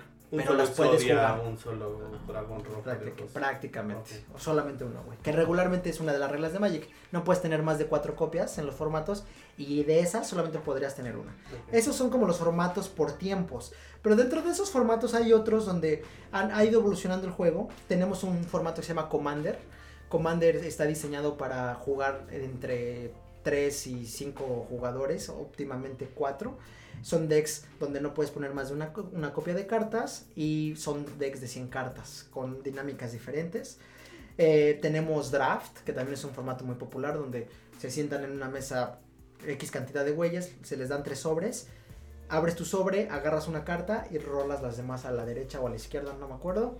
Y entonces armas un deck de lo que salga. Entonces es un formato más balanceado porque más que azar vas agarrando de Claro. lo que va saliendo. Entonces dentro de todos estos formatos yo les recomendaría empezar por estándar porque es lo más barato en el momento. Porque no es barato, o sea, también cabe mencionar, no es barato, pero las cartas son nuevas y entonces no tienen un, un uso muy cabrón. Y te puedes comprar un starter. Exacto. de- Del de estándar. Que siempre son estándar. Y, y- y la ventaja es que también si compras uno de esos starters, ya te trae un deck funcional. De hecho, puedes, puedes ya jugar con uno. Todos así, son jugables. Exactamente. Exactamente. Eh, Eso yo creo que ese es uno de los grandes aciertos, de entre muchos desaciertos de Wizards of the Coast. Si tú quieres llegar y jugar, compras una mamada de 30 dólares, 500 pesos, y ya puedes jugar. Te van a dar una putiza, sí, pero ya funciona, o sea... Pero si dos personas compran uno de 30 se dólares. dan en la madre se dan bien. en la- Exacto. eh, o sea, yo creo que es una de las bellezas de, de Magic the Gathering. Eh, cabe mencionar también que acaban de evolucionar. Hace dos años sacaron el beta y, y ahorita lo que se juega muchísimo por COVID es Magic Arena y es exactamente las mismas reglas, pero todo es digital y con esta nueva eh, plataforma se han ido expandiendo un poquito en formatos. Hay otros formatos que ya incluyen otras cartas para tratar de acomodar lo que hay digital, porque obviamente no existe todo digital. Hay un Magic Online que tiene una interfaz de mierda, parece que estás usando MS2, pero tiene todas las cartas. Ok. Entonces, y también hay torneos. ¿Sigue etcétera, funcionando etcétera. Sí, sigue funcionando. Y nunca lo van a cerrar porque nunca van a pasar todas las cartas a la arena. Se está quedando como, ¿sabes? Como eh, Es estándar. como su legacy. Es, ajá, es como su legacy. Pero horrible el juego ese. Pero bueno, fuera de eso, lo, lo- la otra parte que me gustaría explorar de Magic es que es muy divertido. Eh, lo acaban de nombrar hace un año el juego más complejo del mundo. O sea, ya es más complejo que el ajedrez por la cantidad de cartas que Sí, existen pues sí. y las posibilidades de Sí, las combinación. estrategias que puedes Las hacer que- por lo o sea, son infinitas, ¿no? Eh, entonces lo acaban de nombrar el juego más complejo. Y cada juego es diferente porque no solamente involucra azar, involucra habilidad. O sea, tienes que saber, una, ocupar tu deck, tienes que saber qué, contra qué estás jugando para ver cómo lo vas a jugar y tienes que tener suerte. Porque si al final tienes un deck súper bueno, pero tu, tu suerte no estuvo chida, pues mamaste. Entonces ese es como el balance que Magic le da. Eh, para los principiantes también es importante mencionar, hay cinco colores básicos y un no color. Los cinco colores básicos son rojo, azul, verde, blanco y negro y cada uno tiene sus características especiales, siendo negro muerte, destrucción, matar criaturas, verde Vida. criaturas gigantes, ganar vida, blanco es como la pureza, entonces te manejan ángeles, te manejan defensa. mucha Ro- defensa, Rojo es más agresivo. rojo es muy agresivo Y, azul puro encantamiento. Azul le dicen el color intelectual, o sea, es el color que es el que todos odian porque tienes que pensarle mucho y es muy poderoso, pero es este es más como más eh, de, de hechizos, menos Exacto. criaturas. Y tienes otra parte que son artefactos que no tienen color. Para jugar Magic hay dos partes básicas, el maná, que es básicamente con lo que pagas cada tarjeta, cada tarjeta tiene un costo. Y entonces tienes que tener estas tierras para poderlas jugar y las, los hechizos como tales. Va a ser muy difícil explicarlo, pero esa es la premisa general del juego. Ujú. Si quisieran empezar, yo de verdad les recomendaría mucho eh, que empezaran con Magic Arena porque te lleva de la mano, tiene que tutoriales sí, muy buenos, muy buenos. No tienes que gastarte un pinche peso porque te dan las cartas y conforme juegas te van liberando más cartas. Puedes jugar con computadora para empezar a agarrarle la Exacto. onda. Exacto. Puedes jugar eh, exacto contra el, el- la inteligencia artificial. Yo ya creo si quieres es que te cochen chingón. Ah, sí, ya juegas te- contra te- todos, Juegas ¿no? contra Lem. Ahora, ya. en, en el Magic Arena, este, ¿apuestas? No. No. No, no, no, no, no pierdes nada, simplemente hay un rank, ¿no? Puedes jugar rankeado o por diversión. Pero no, no. ya Pero no si le metes dinero para comprar cartas. Puedes o. Puedes, o sea. Ujú. sí, lo ideal es que compres más o menos 70, yo cal- mi cálculo es 70 dólares al mes porque eso te da 50 sobres. No mames. Y 50 sobres ya te ayuda a armar decks más cabrones. Pero hay güeyes que no le han metido un puto peso, pero Claro. que juegan 8 horas diarias y grindean bien cabrón y compras tus sobres. Y ¿no? es más ecologista porque de- Así menos ya no árboles. tienes ahí tus Sí, es puro 1-0. El pedo del Magic de Arena es que si eres un, colecciona- un coleccionista, pues no sirve, o sea, pues tienes unos y ceros. Porque a veces suele pasar que Magic Arena es como los stocks. O sea, perdón, en Magic the Gathering el papel es como los stocks. O sea, puedes comprar una carta que hoy vale 5 dólares y en 10 años alguien lo usó de tal manera o se, se cotizó tanto porque ya no hay impresiones que ya vale 500 dólares, ¿no? Entonces, si eres un coleccionista, no le hagas a la mamada y compra papel. Cabe mencionar que el arte Es de precioso. las Es cartas hermoso. de Magic es una preciosidad, una chulada. Tiene artistas de todo el mundo. Eh, el- eso a raíz de... no- la verdad no sé qué año, pero fue en el- antes no ponían el, el El nombre, nombre, ¿no? del artista. Pero a raíz de cierta edición dijeron, oigan, no chinguen, tiene, tiene unas cartas padrísimas, tiene un arte padrísimo, pues, ¿de quién es? Entonces, a partir de entonces, este, le- dijeron, ¿sabes qué? Vamos a poner abajo el ilustrador. Y hay ilustradores mexicanos, hay ilustradores de todo el mundo, todo el y, mundo. y con un arte de verdad. Y de hecho hay libros, porque Fernando tiene un libro que trae De el arte. arte de Trae las el cartas. arte por expansión. Sí, yo, yo ya dejé de comprar las cartas porque se me hizo pues, un gastadero estúpido de dinero.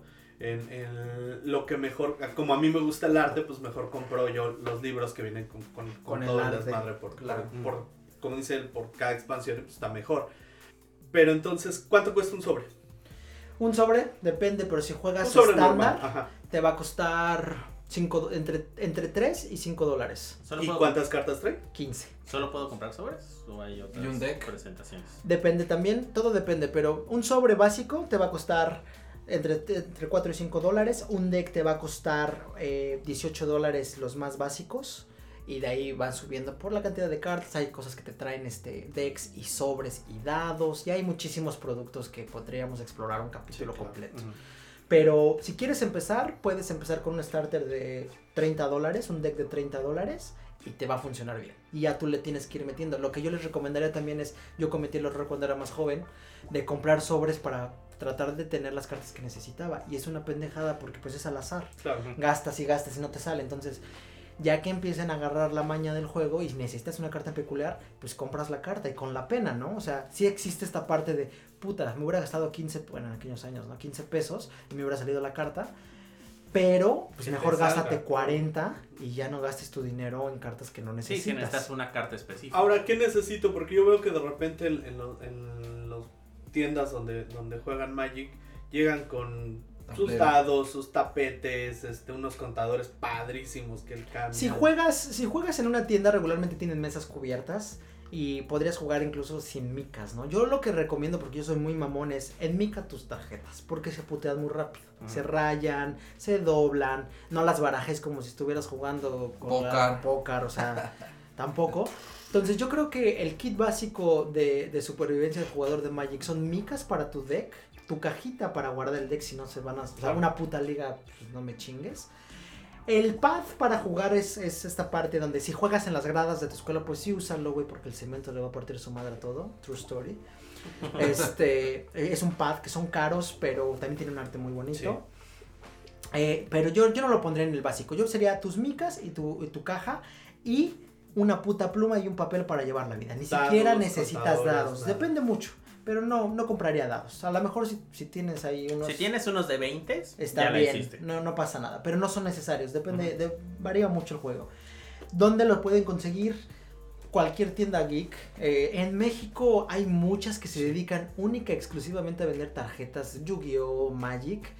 Ah, Pero mira, en el Rock Show, Rock- hasta la madre de hasta eso. la madre. En la Friki Plaza, Hasta hasta, la madre de eso. Amazon, para que vean en este caso en México no le funciona. O sea, Amazon no distribuye bien, más bien son revendedores, entonces es mucho más caro.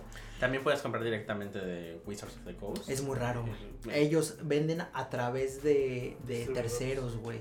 Y entonces Cuando hacen eso se caen los sistemas, no les puedes comprar. Estos güeyes valen Hace poquito intentamos comprar las especiales. Ah, de pero- Godzilla. Sí, pero el pinche envío te costaba más que, Eh, que las tarjetas. Ajá. Entonces, sí, yo no le compraría a Wizards of the Coast. Yo le compraría a su, a su tienda local. Y hay una, casi casi les puedo asegurar que hay una en cada pinche neighborhood, ¿eh? O sea, Sí, la verdad creo que eso, incluso en los tianguis, Sí. siempre en todos los tianguis Hay hay, un güey que vende videojuegos pirata y abajo tiene sus, sus Tarjetas de tarjetitas de Magic. Magic. y- Sí, es cierto, y sí. Pokémon. Otra pregunta. dime. ¿Cada cuándo salen las expansiones? Ok, cada año hay eh, eh, expansiones principales, hay tres. Pero dentro de esas tres expa- expansiones principales sacan core sets, los core sets son reimpresiones. Y sacan expansiones extras que no necesariamente tienes que añadir al juego, pero podrías. Pero oficiales, oficiales, son tres expansiones al año, Ok. Más o menos. Dices que hay torneos y eso, este, bueno, ahorita pues COVID, est- estamos todos encerrados en Ujú. estas épocas, pero de a cómo no, cuánto, o sea, cuánto te puedes llegar a llevar. Los torneos, la ¿Y inscripción. con cuánto entras? Ajá. Al torneo cuesta alrededor de 120 dólares de inscripción. ¿Dólares? hablando- dólares, o sea, un torneo bien, porque puedes jugar en tu tienda torneos cada viernes Claro. y valen 400, 300 pesos y te llevas las cartas que ganas, etcétera. Pero un torneo en forma de Wizards of the Coast, que es la compañía que lo produce, te va a costar alrededor de 1500 pesos la inscripción. Te van a dar un tapete, te van a dar dados, te van a dar un chingo de sobres, que es depende del formato que se juegue, por supuesto. Y eh, esos torneos se llaman Grand Prix. Los Grand Prix juegan miles de cabrones eh, en diferentes ciudades y los campeones de esos Grand Prix después se van a una madre que se llama el Pro Tour. El Pro Tour son los ganadores de los Grand Prix, es mucho más cerrado. Y quien gana el Pro Tour se va a los nacionales. En los nacionales eh, ya estás muy cabrón, obviamente. Y los primeros, creo que los primeros 5 o 10 que ganan los nacionales son los que se van al campeonato internacional de Magic y ya te vas con todo pagado. Barcelona, Grecia, donde chingado sea, como, lo, como era antes. Y ahí está lo cabrón. Pero tú, tú, tú, si quieres iniciar, tú podrías llegar, arma, sí tienes que armar un deck, no te puedo decir, compras el deck de 30 y ve a jugar porque te van a dar una putiza que ni tu mamá. Entonces, eh, sí tienes que meterle cabeza, tienes que empaparte un poquito más de quién se está jugando, tienes que informarte más. Sí, tienes que informarte de cómo funcionan, porque pues obviamente dentro del armar de decks entran muchas variantes de tu curva de mana, cosas así, Sí, que sí, es ya, algo que muchos tecnicismos. La, la comunidad es tóxica, la comunidad no es amigable. La comunidad, a diferencia de otros juegos, eh, no te ayuda. Entonces, y más, si tú como principiante vas a estos torneos, pues son competitivos. Claro. No te van a echar la mano Ayuda. ni a vergazos. Entonces, yo les recomendaría, cómprense un starter deck. Pero, pero yo eso sí tendría que, que compartir mi experiencia. O sea, si vas, por ejemplo, al- al- a, los, Los pre-release. a los pre-release, la comunidad es poca madre. Porque un pre-release es una nueva expansión, la sacan y todos van a ver las cartas y a divertirse. O sea, ese es el fin. Y a compartir, Y a te com- cambias cartas, Exacto. haces... eh, ahí en ese aspecto yo sí tengo que hablar por mi experiencia. Me, me ha ido muy bien, son súper amables, es gente que, que te trata bastante bien porque pues... Digo, yo juego, pero pues de manera muy básica, entonces creo que, que sí recomendaría ir a ese tipo de De eventos. Porque aparte, a- aparte de que abres los, lo- lo- compras tu, tu, tu De- set y todo el desmadre, juegas ahí con ellos y, y es comunidad muy, muy, muy amigable. Sí, sí, ese tipo de eventos, exacto, a eso quiero llegar. Juega en tu tienda local con un starter deck o ve a un evento de estos donde alguien, donde sepas que alguien te puede echar la mano y de ahí partes. Porque si ya ya ese siguiente nivel ya tienes que estar un poquito más empapado de todo. Que también quisiera recalcar la parte de los eventos. Tienen que es cada tercer, bueno, tenían cada tres meses una, un, un evento donde te regalaban un, un, un deck, donde tú podías ir a la tienda y te daban... Cada, cada que sacan una expansión, entonces tres veces al año, hay una cosa que, que eh, la semana antes de que salga la expansión, tú llevas a un amigo, en teoría no deberían jugar ninguno de los dos, y las tiendas te regalan un deck prearmado con pura basura, pero te lo regalan, y una tarjeta especial como para introducir a la gente a jugar Magic. A Pero la- está padre, es negro. gratis, Ajá. es gratis. Es totalmente gratis y dan unas cartas de promoción padrísimas. Entonces, Wizards of the Coast lo compró Hasbro en el 98. Entonces, la verdad sí, sí ha tenido altas y bajas. O sea, como jugador te das cuenta que pues Hasbro sí fue negocio puro. Entonces, ya te sacan productos que luego dices, no mames, o sea... Las tarjetotas, güey. Sí, o sea, ya hay productos que no tienen sentido, pero pues al final es Hasbro. Pero para empezar necesitas 500 pesos, tus micas de 100 y una caja de 30 baros. O sea, la verdad es que es todo lo que necesitas. Ya para concluir, me gustaría nada más hablar del lore que tiene el. Todo, casi todos los libros, la- las- las novelitas pedorras, las venden en, en este. Que diga, las venden, están gratis en la página oficial de Ujú. Wizard of the Coast. Están en inglés. Pero está todo, todo lo- gratis, todo, todo ese documento. Si no, no es Está que gastes si quieres aprender la historia detrás de lo que estás jugando. Exactamente. También vale la pena, pero sí, es, es un gran juego, es, es adictivo como todo lo que hablamos aquí, es un puto agujero negro. Pero es un juego que puede llegar a ser... eh, une a las personas, sí me ha tocado que unes, ¿sabes? Tienes un grupo de amigos y se juntan como un juego de mesa. Sí, Básicamente. me ha pasado. Pero sí, muchachos, esa es la historia de Magic the Gathering y cómo perdí miles de dólares. Gracias. El Virgener de culto.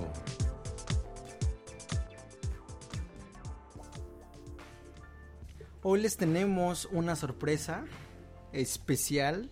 Eh, tenemos un invitado, el primer invitado a este su podcast favorito, Nerds. Y nos encontramos con Roberto, a.k.a. Bobert, DJ. Hola chicos, ¿qué tal? Hola, hola. Gracias, Hola, hola, ¿cómo estás? Hola. gracias por invitarme. Gracias por No, venir. pues, gracias por Gracias venir, por por aguantarnos. Exacto. Para aguantar los olores de Alem también. Exacto. Necesitábamos un especialista en tacones. Me, dijeron que iba a estar saliste- Martita de baile. eh, Martita. no. Llega al rato, llega al rato. Ajá. ok, ok. Ahorita te aguantas con nosotros. Ok. güey. Nada más. Pero bueno, Bobert, aparte de ser un homosexual de closet, es un coleccionista de Funcos. Hoy está aquí para salir públicamente ante su familia. Ah, sí, sí, sí, una intervención. Es una intervención, ¿no? De hecho, esto Sí, no es un papá, podcast. Sí, esto no es un podcast. Tu familia nos, nos, nos- nos contrató para hacer una intervención. Sí, exacto. Exactamente. Ahorita se va a conectar tu papá, tu hermana. bueno, me, Eh, me alegra. Es- están en otro cuartito enfrente de una tele Sí, viendo sí, ahorita. están viéndonos, están viéndonos. Lo están entrevistando. Sí, ¿Por qué nunca me ¿no? lo dijo? ¿Por qué nunca Con me sus lo temporadas de Grey's Anatomy ahí en la mano. y ya para- No, creo que era bastante obvio. Era En- bastante en, obvio. en algún punto. No, nuestro amigo Roberto es, es un coleccionista de Funcos y eh, nos va a platicar un poquito acerca de, de cómo empezó su adicción, de un poquito cómo son los Funcos, los más caros. los- eh, otro nivel de nerdismo, un- un- yo, yo lo llamaría geek de closet, porque él, él no se autodenomina un geek, entonces vamos a tratar de No, no, no, convencerlo. eh, soy, soy un coleccionista. Ah, soy un coleccionista. coleccionista. no, no. Pero De cuéntanos. objetos de cultura pop. Ah, Ah. nah, no es un geek, no es un geek, güey. Ok. Pero a ver, cuéntanos, Bobert, ¿cómo empezaste a coleccionar estas chingaderas? O si quieres darnos una breve introducción de estas madres, ¿qué son, güey, para los, los podescuchas que no saben de qué chingados estamos hablando? Bueno, en primera vamos a hablar de Funko, de Funko Pop. Que son estos muñecos coleccionables. No son juguetes, muchachos. son muñecos coleccionables.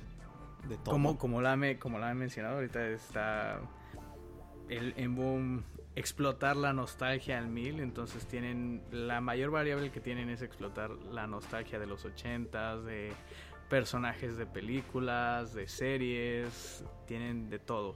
Entonces estos muñequitos, los Funko Pops, probablemente los han visto en alguna parte, los en algún- visto. probablemente, no sé, pero sí, no, obviamente los han visto. Sí, tienes razón. Sí, es muy difícil que no.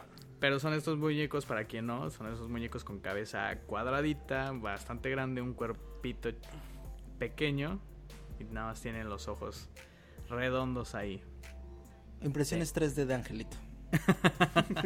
Pero, Cabeza cuadrada, cuerpo pequeño. cuerpo chiquito. Cuerpo Pero chiquito. corazón grande, güey, corazón Exacto. grande. Y, otras cosas que también importan, Ah, güey. no creo, güey, las piernas las El culo, cortas. pero no tanto. Todo es proporcional, Angelito. Todo es proporcional.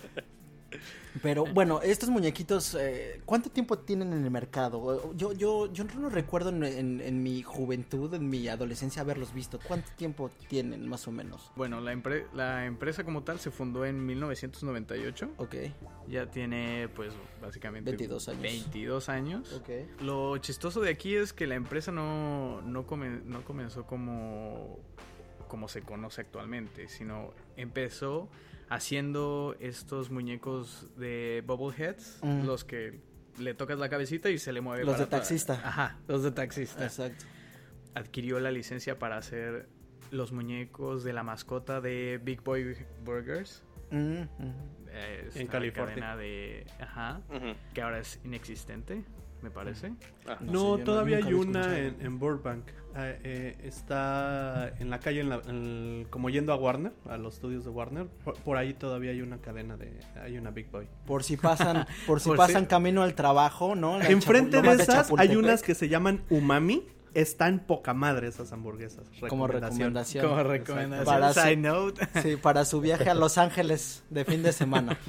Pero bueno, esto se inició por Mike Baker en 1998 y iniciaron con la licencia de Big Boy Burgers. Ajá. Y después, eh, la segunda licencia, digamos, reconocida o grande fue la de Austin Powers. Mm. Ellos empezaron a hacer el bobblehead de Austin Powers y de ahí pues fueron ganando más fanbase, haciendo, básicamente se enfocaron en hacer mascotas de productos. Pero seguían siendo Bubbleheads. Sí, seguían siendo bobbleheads. ok. Seguían siendo bobbleheads. Y después la empresa fue vendida a un amigo de Mike Becker, Brian Mar- Mariotti, que él básicamente fue el que le dio el twist a hacer los Funko Pop. ¿no? Que les quitan el, el- el sistema de Bubblehead, ¿por qué? ¿Por, por eh, economizar costos, tal vez? ¿O simplemente cambiaron el, el diseño para...? Simplemente cambiaron el, el diseño. eh, querían evolucionar a no únicamente ser una empresa de bobbleheads, Y entonces hacerlo Y como a- más coleccionante. Como y hacer más coleccionable. Ya desde antes eh, tenían una locación en, en Universal Studios, una tienda, Mm. pero ellos ya tenían una convención exclusiva para Fanatics, así se les llama a los fanáticos de Funko. los Esa no me la sabía, güey. No, Los ya hay tampoco, no TikTokers, manches. Ajá, ya hay de todo, me cae. Fetiches para todos, güey. Ajá. Y en e- dentro de estas convenciones que le llamaban los Fun Days, ahí mismo ah, daban muñecos o podías comprar muñecos exclusivos de la convención de Fun Days. Pero que eran exclusivos. Er- Eran otro monito, otro color o qué. O, Sí, tenían como variantes, este, o un diseño exclusivo. Sí, como ediciones hacían- especiales, ¿no? Exacto. Que solamente podías conseguir en esos días. Que Sí. solamente podías conseguir en esos días yendo a la convención de Fun Days En, de Funko En California. en California. Casual. Sí. No fue hasta el 2011 Ok, ok. En- de hecho fue en el 2010 cuando salió el primer eh, Funko, Funko Pop, Funko Pop, sí, adquiriendo la licencia de DC. Órale. La primera licencia que adquirieron fue de ¿Y DC qué, para hacer una en serie? pop. Sí, sacaron una serie, ahí salió eh, Batman, salió Linterna Verde, salieron varios, este, pero esa fue la primera licencia grande que se generó en dentro de la variante pop. ¿No? ¿Y esos ya los distribuyeron internacionalmente o seguían como muy localizados? en No, eso, seguía, eso seguía muy localizado y de hecho cuando la empresa se cambió a, a Brian Mariotti y empezó a tener como unas variantes de otro tipo de figuras, no exactamente pop, pero sí bajó, eh, digamos, su fanbase. Ujú, Sí entró como en un declive Ok, hasta que llegó Funko Pop en 2011. 2010. Ah, 10. ok. 2010 sale la primera licencia, no se hace una gran cantidad de, de estos pops y fue hasta la, convi- la Comic Con de San Diego en el 2011 cuando ya empieza a salir una mayor gama de, De productos. de productos o de, de licencias que tienen Y es y, donde ahí explota. y es donde, donde explota. ¿Cuánto costaban originalmente? O sea, ¿siempre han sido baratos? o la- Sí, sí, eh, bueno, el precio oscila entre los 7, 8, 10 dólares americanos. Pero lo, impor- lo importante o lo, lo divertido de esto es que hay unos que tienen eh, un run limi- limitado Mm, o sacan cierta cantidad de, de pops. Entonces esto hace que se disparan. los se precios. se disparen los precios. Está muy cabrón porque yo, yo los he visto. Yo tengo un par, ¿no? Que ya sabes que, que yo, yo no era coleccionista como este güey, no sé ustedes, pero yo no me acuerdo cuándo los empecé a ver. Compré un par que me gustaron los monitos, pero ya que conocí a este cabrón y me empezó a platicar y me empezó a decir como todo en esta vida es un mundo, ya, ya hay una cantidad, de- digo, ahorita que nos platique un poquito más, pero ya es un pedo de este Funko tiene cuatro variantes y son materiales diferentes y uno es transparente y a uno se le ven los calzones, pero el otro tiene los calzones al revés. Entonces ya está muy cabrón, güey. No sé si Sí, sea o- cierto, pero yo tenía entendido que incluso actualmente sacan como una, una serie y dentro, en las cajas, así en la, la- la de mayoreo, dentro de la caja viene una foil, o sea, una especial ahí. eh, En, ¿Cómo no- se llaman? Sí, es bueno, estos son los Funkos Chase, que es cuando eh, compras di- directamente de, Distribuidor. del distribuidor o de Funko. Ahora, ahora sí que es como encontrarte el, el muñequito dorado en la, en la cajita de cereal. Ok. O sea, es directamente suerte que tú, que tú pidas, eh, digamos, yo Ah, pido en, en Amazon el Funko de Green Lantern, ¿no? O sea, pero no vienen en, en una caja así de... En la compra de 10, a huevo te voy a mandar uno de esos. No, no, Ah, no, no, es totalmente al azar que te llegue un chase de- dentro de los ¿Y que pides. este Chase tiene un, algún atributo físico diferente o simplemente es la etiqueta de este es Chase? No, no, no, aparte de que tiene la etiqueta de que ese Funko es chase, tiene una variante a la original. Ok. Puede ser desde lo mínimo a simplemente el cambio de color de una ropa, a que sea una pose totalmente diferente o que tenga bastante, pero puede ser desde lo mínimo hasta... De hecho, ayer, completamente. ayer me estaba comentando un amigo justamente porque me pidió que si le podía buscar un Funko de esos aquí. En, en Hot, de- salió un Batman exclusivo de Hot Topic y el Chase brilla en la oscuridad. Y me dijo que si, se- que si podía ir un día a un Hot Topic a ver si de pura casualidad lo veía. Pero un Chase es, o sea, un Chase es todavía más limitado que una edición limitada. Sí, el chase es, es mucho más limitado y es raro. El, el chase no es, eh, no es como que puedas ir a, a Hot Topic A comprarlo. a comprar así de, oye, ¿tienes el chase de Batman? No, no te, Sí, o sea, no es te de lo van a dar. O sea, lo llegó el- No. el- les llega a ellos a Hot Topic y el güey de Hot Topic se lo compra él solo para tenerlo o, o- o no lo ponen. No, o sea, lo que voy no lo ponen en display.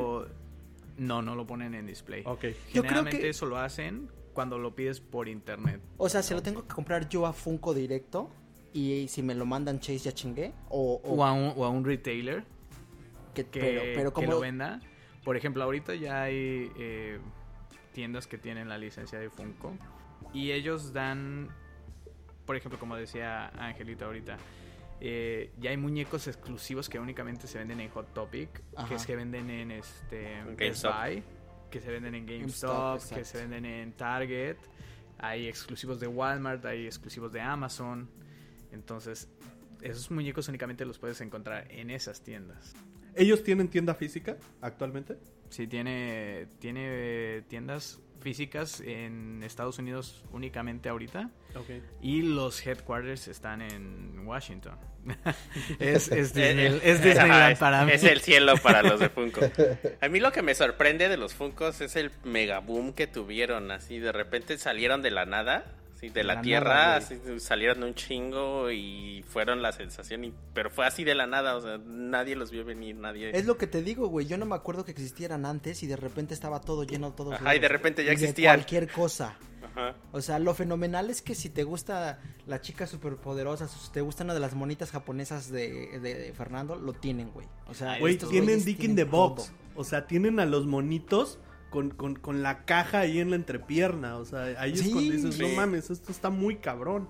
Está muy cabrón. O sea, estos güeyes hacen monos de todo, ¿no? O sea, Sí, lo que les Ah. lo que puedan agarrar lo, Lo- lo sacan, la que neta. es todo, güey. O sea, Ajá. básicamente es todo, güey. Actualmente hay más de 20.000 licencias y, mu- y, digamos personajes que tiene Funko. 20.000. Bueno, y a un nivel más personal, eh, eh, Bobert, eh, ¿cómo empezaste a coleccionar estas chingaderas? ¿O cuál fue tu primer Funko, por ejemplo? ¿Por qué, ¿Por qué decidiste robarle el dinero a tu mamá de su bolsa, por si no sabía, señora? Y comprar el Funko, güey. Así empezó. Que Así empezó la empezó. obsesión. Así- así empezó, Ajá. así empezó. Todos empezamos así, todos empezamos así, la neta. Pues en realidad mi, mi fanatismo por Funko no, no tiene no tiene tanto tiempo, tiene unos dos años que empecé a, a coleccionarlos. Ahorita ya mi colección se, expan- se expande a unos 45 más o menos. O sea, le- o sea, tranqui- pero si le buscas, o sea, no compras todos los Funkos que salen. Tú sí eres más mamón de. Salió esta mamada Shiny Ultra Duper 9. Y ya va y la compra. o sea, sí, porque lo he visto, güey. Lo ya, he visto. ya, ya soy más eh, selectivo, en- Selectivo. en, Ajá. los Funkos que compro. Sí, o sea, algo que sabes que sea muy raro, pues Güey, nos aprovechas. pasó algo muy cagado. Ahora que, que, que llegó, eh, te digo que yo compré un par hace, puta, güey, cinco años. Y este güey lo saca de la caja y nos dice, no mames, pendejo, es no sé qué, no sé qué, no sé qué. Y verga, güey, nos metimos a buscar. Y el punche Funko vale 300 dólares, güey. Y yo pagué 400. a 400. Y yo, y yo pagué 15 dólares hace cinco años, güey. Y brilla en la oscuridad y te la mama y no sé cuántas hace, Ah, pues cosas por hace. eso cuesta Ay. 500 Ah, pues por eso dólares, se volvió Pero yo pagué como no. 15 ¿Y todavía como lo con los chinos, güey. Todavía lo tengo, güey. De hecho le dije, pues vamos, Yo vamos pensé que a ya lo habías venderlo, vendido. güey. Vamos a venderlo. Es lo que le dije, inmediatamente vamos a venderlo porque me valen dos kilos de verga. Pero me impre- ahí fue cuando me cayó el 20 porque la verdad es que nunca le presté atención. O sea, sí sabía que había de todos y que los vendían en todos lados. Pero nunca pensé que hubieran, eh, tuvieran este retail value tan alto como colección, ¿no? O sea, nunca lo pensé hasta que este güey llegó y me explicó. Ahora bien, ¿cuál fue tu primer Funko, güey? Eh, en realidad fue... Estaba, estaba paseando, paseando por el tianguis local. y vi el Funko de Reptar. El, este personaje Rugrats, ¿no? de Rugrats, los Rugrats, ajá. que aparte brillaba en la oscuridad. Mm, Y junto a él estaba Rick, de Rick and Morty. Rick and Morty. Ok. Entonces dije, wow, me, me encanta, lo necesito. Lo necesito. ¿Compraste los dos? de- Y compré los dos. Ok. Y compré los dos y obviamente iba paseando con mi mamá porque estábamos haciendo la... ¿Ves, eh, señora? eh, ¿Cómo si le sacó los, los Lo- 500 Sí le sacaste el Ah, dinero para- a tu- a la si era en serio. Porque aparte Los son, son más, obviamente son un poquito más caros en México. ¿Cuánto cuestan? Es unos Son- Funko, Funko normal, güey. O sea, nada especial. ¿Cuánto cuesta un Funko? Un Funko normal en México te cuesta, si lo consigues barato, unos 250. Mm, Sí, más o menos. Ya, pero el, digamos, la base son 350. No mames. Por uno normal, güey. Por uno normal. Sí. Unos 350 es básicamente el precio base de un Funko. ¿Y eso a qué se debe? ¿No hay distribución? ¿O, no, no, o sea, la importación? ¿O qué onda? Porque, ¿Por qué sube Eh, tanto el sí, precio? yo creo que es eh, básicamente la, la importación, porque bueno, ya ahorita sí se encuentran en muchos lados, pero donde más los encuentras es en las islitas del centro comercial. Ah, que Ah, sí, ahí- que ahí son, siempre. que son carísimas, que todo lo traen de... "Uy, lo traje yo en mi maleta. Ah, sí, sí. Ajá, exactamente. De, de Target, de Sí, Best. Buy o de esas cosas. Y por eso O te, sea, te no hay lo amarran más. No hay distribución oficial en México. O sea, ¿podría comprarle yo a Funko y me lo mandan a México? Creo que sí, porque... eh, ¿Cuál es esta tienda de, de videojuegos que hay en México? Ay, de- Game de- Planet, Planet. Gamers y Game Planet. Ajá. Gamers, No, estas- acuérdate que ya solo es una. Ah, ya se unieron, Game ya se unieron. Game Planet, güey, Game Planet. Bueno, esta tienda lo- los vende. y ellos deben mm, tener la distribución. Deben de tener la Pero distribución. tú, tú, tú solo tendrías que, que pedirlos que Amazon, y supongo que en Amazon es reventa, Mercado En- Libre. Están en, están en reventa en, Meca- en Mercado Libre, pero también los puedes pedir directamente de, de Amazon y ahí sí son de importación. Pero también salen bien pinches caros, supongo. No, no, no, están en precio base. ¿Ah, sí? Sí, sí están en precio base. Y de hecho ahí también puede que te llegue un Chase. Yo de hecho eh, tengo un Chase y me llegó de pedir un, uno normal por Amazon. ¿Cuánto está ese Chase?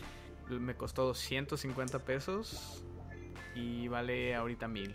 Sí, pero ¿qué tiene, ¿qué tiene de especial? O sea, ¿qué, qué, qué cambia? El personaje normal es Rocco, eh, sonriendo con Spunky, su perrito.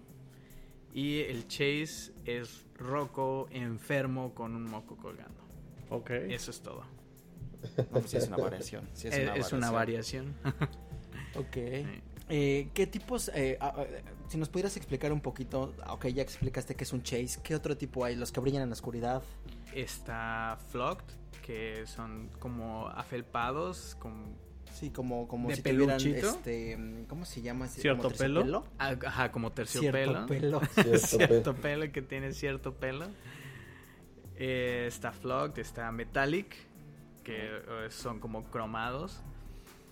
Y también están los Diamond, ¿Qué son los Diamond? que están como con brillantina. Ah, con brillantina. Como con brillantina. ¿Estos sí. son ediciones especiales o simplemente son versiones extras?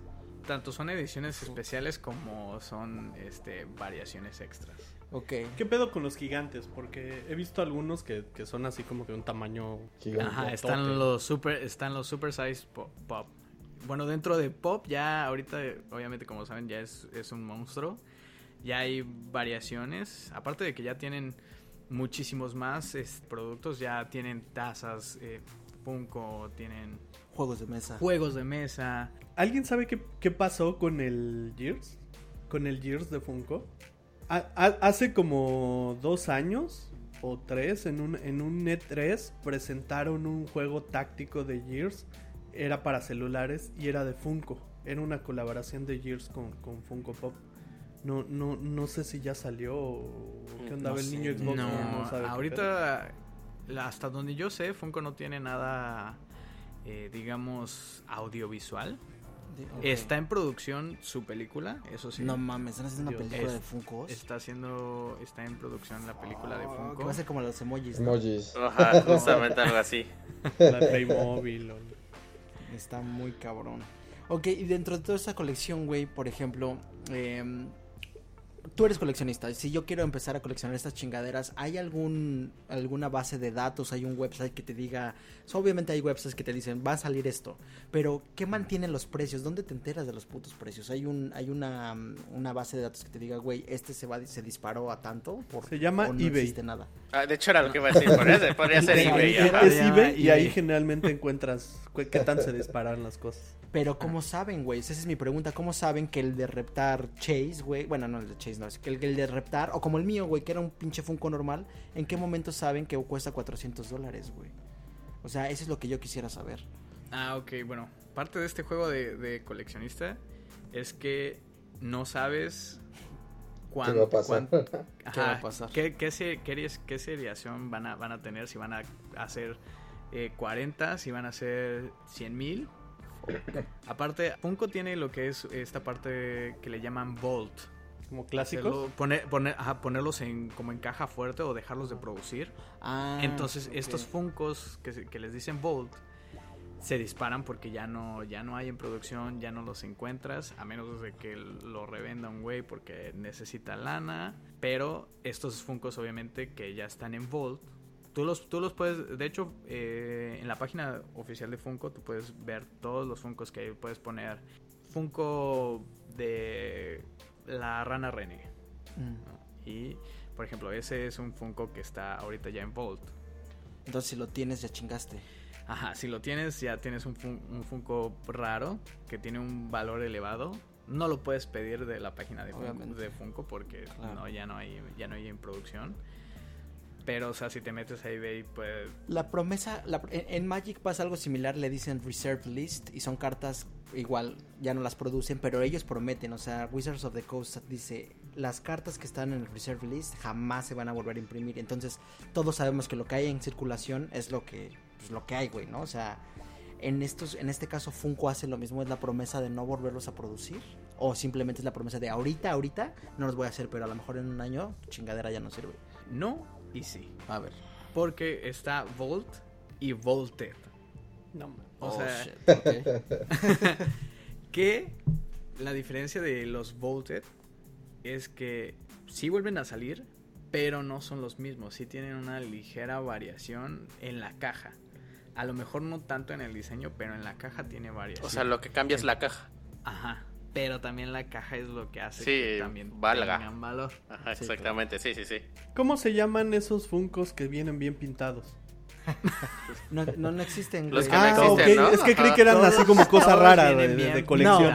No, todos güey. son bien No sé si haya un artículo, Todos pero yo me acuerdo que los del pintados. 2012 Son venían una, bien. son una chulada. No, estás vayas, estás un poquito vayas, güey, un poquito nada más. Están hechos a mano por este Por los dioses, por los dioses, chinos, ¿no? Artesanos de California. Ay, Oye, pero yo, yo te- chinos que no comen. yo tengo No, una pregunta porque recuerdo que como hace dos años algo así, no sé si es una leyenda, en la caja, si es cierto o no, en la caja me decía que para que te dieras cuenta cuáles eran los más viejos y los que podrían tener más valor después, que vieras la, la parte de abajo de la caja donde está su número de serie y si lo trae impreso en la caja, son como nuevas, nuevas impresiones o lo que sea. Y los que traen como una etiqueta pegada son los que los más viejos, por así decirlo. No sé si eso es cierto o no es cierto. o- Pues es como dices, ¿no? Es, es una leyenda que O sea, no está confirmado. no está confirmado. Puede que sí, puede que no. pero... Pero, alguien debe de saber, güey. O sea, porque hay una, porque, porque hay estampas Claro. y porque hay impresiones. Claro. o sea, Sí, o sea, debe de haber una razón, digo.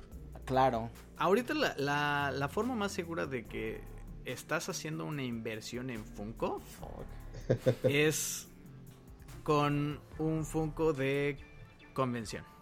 Ah, claro, claro, de San Diego. Ese es básicamente un asegurado que, porque aparte el, el precio del Funko en una, en una convención no sube.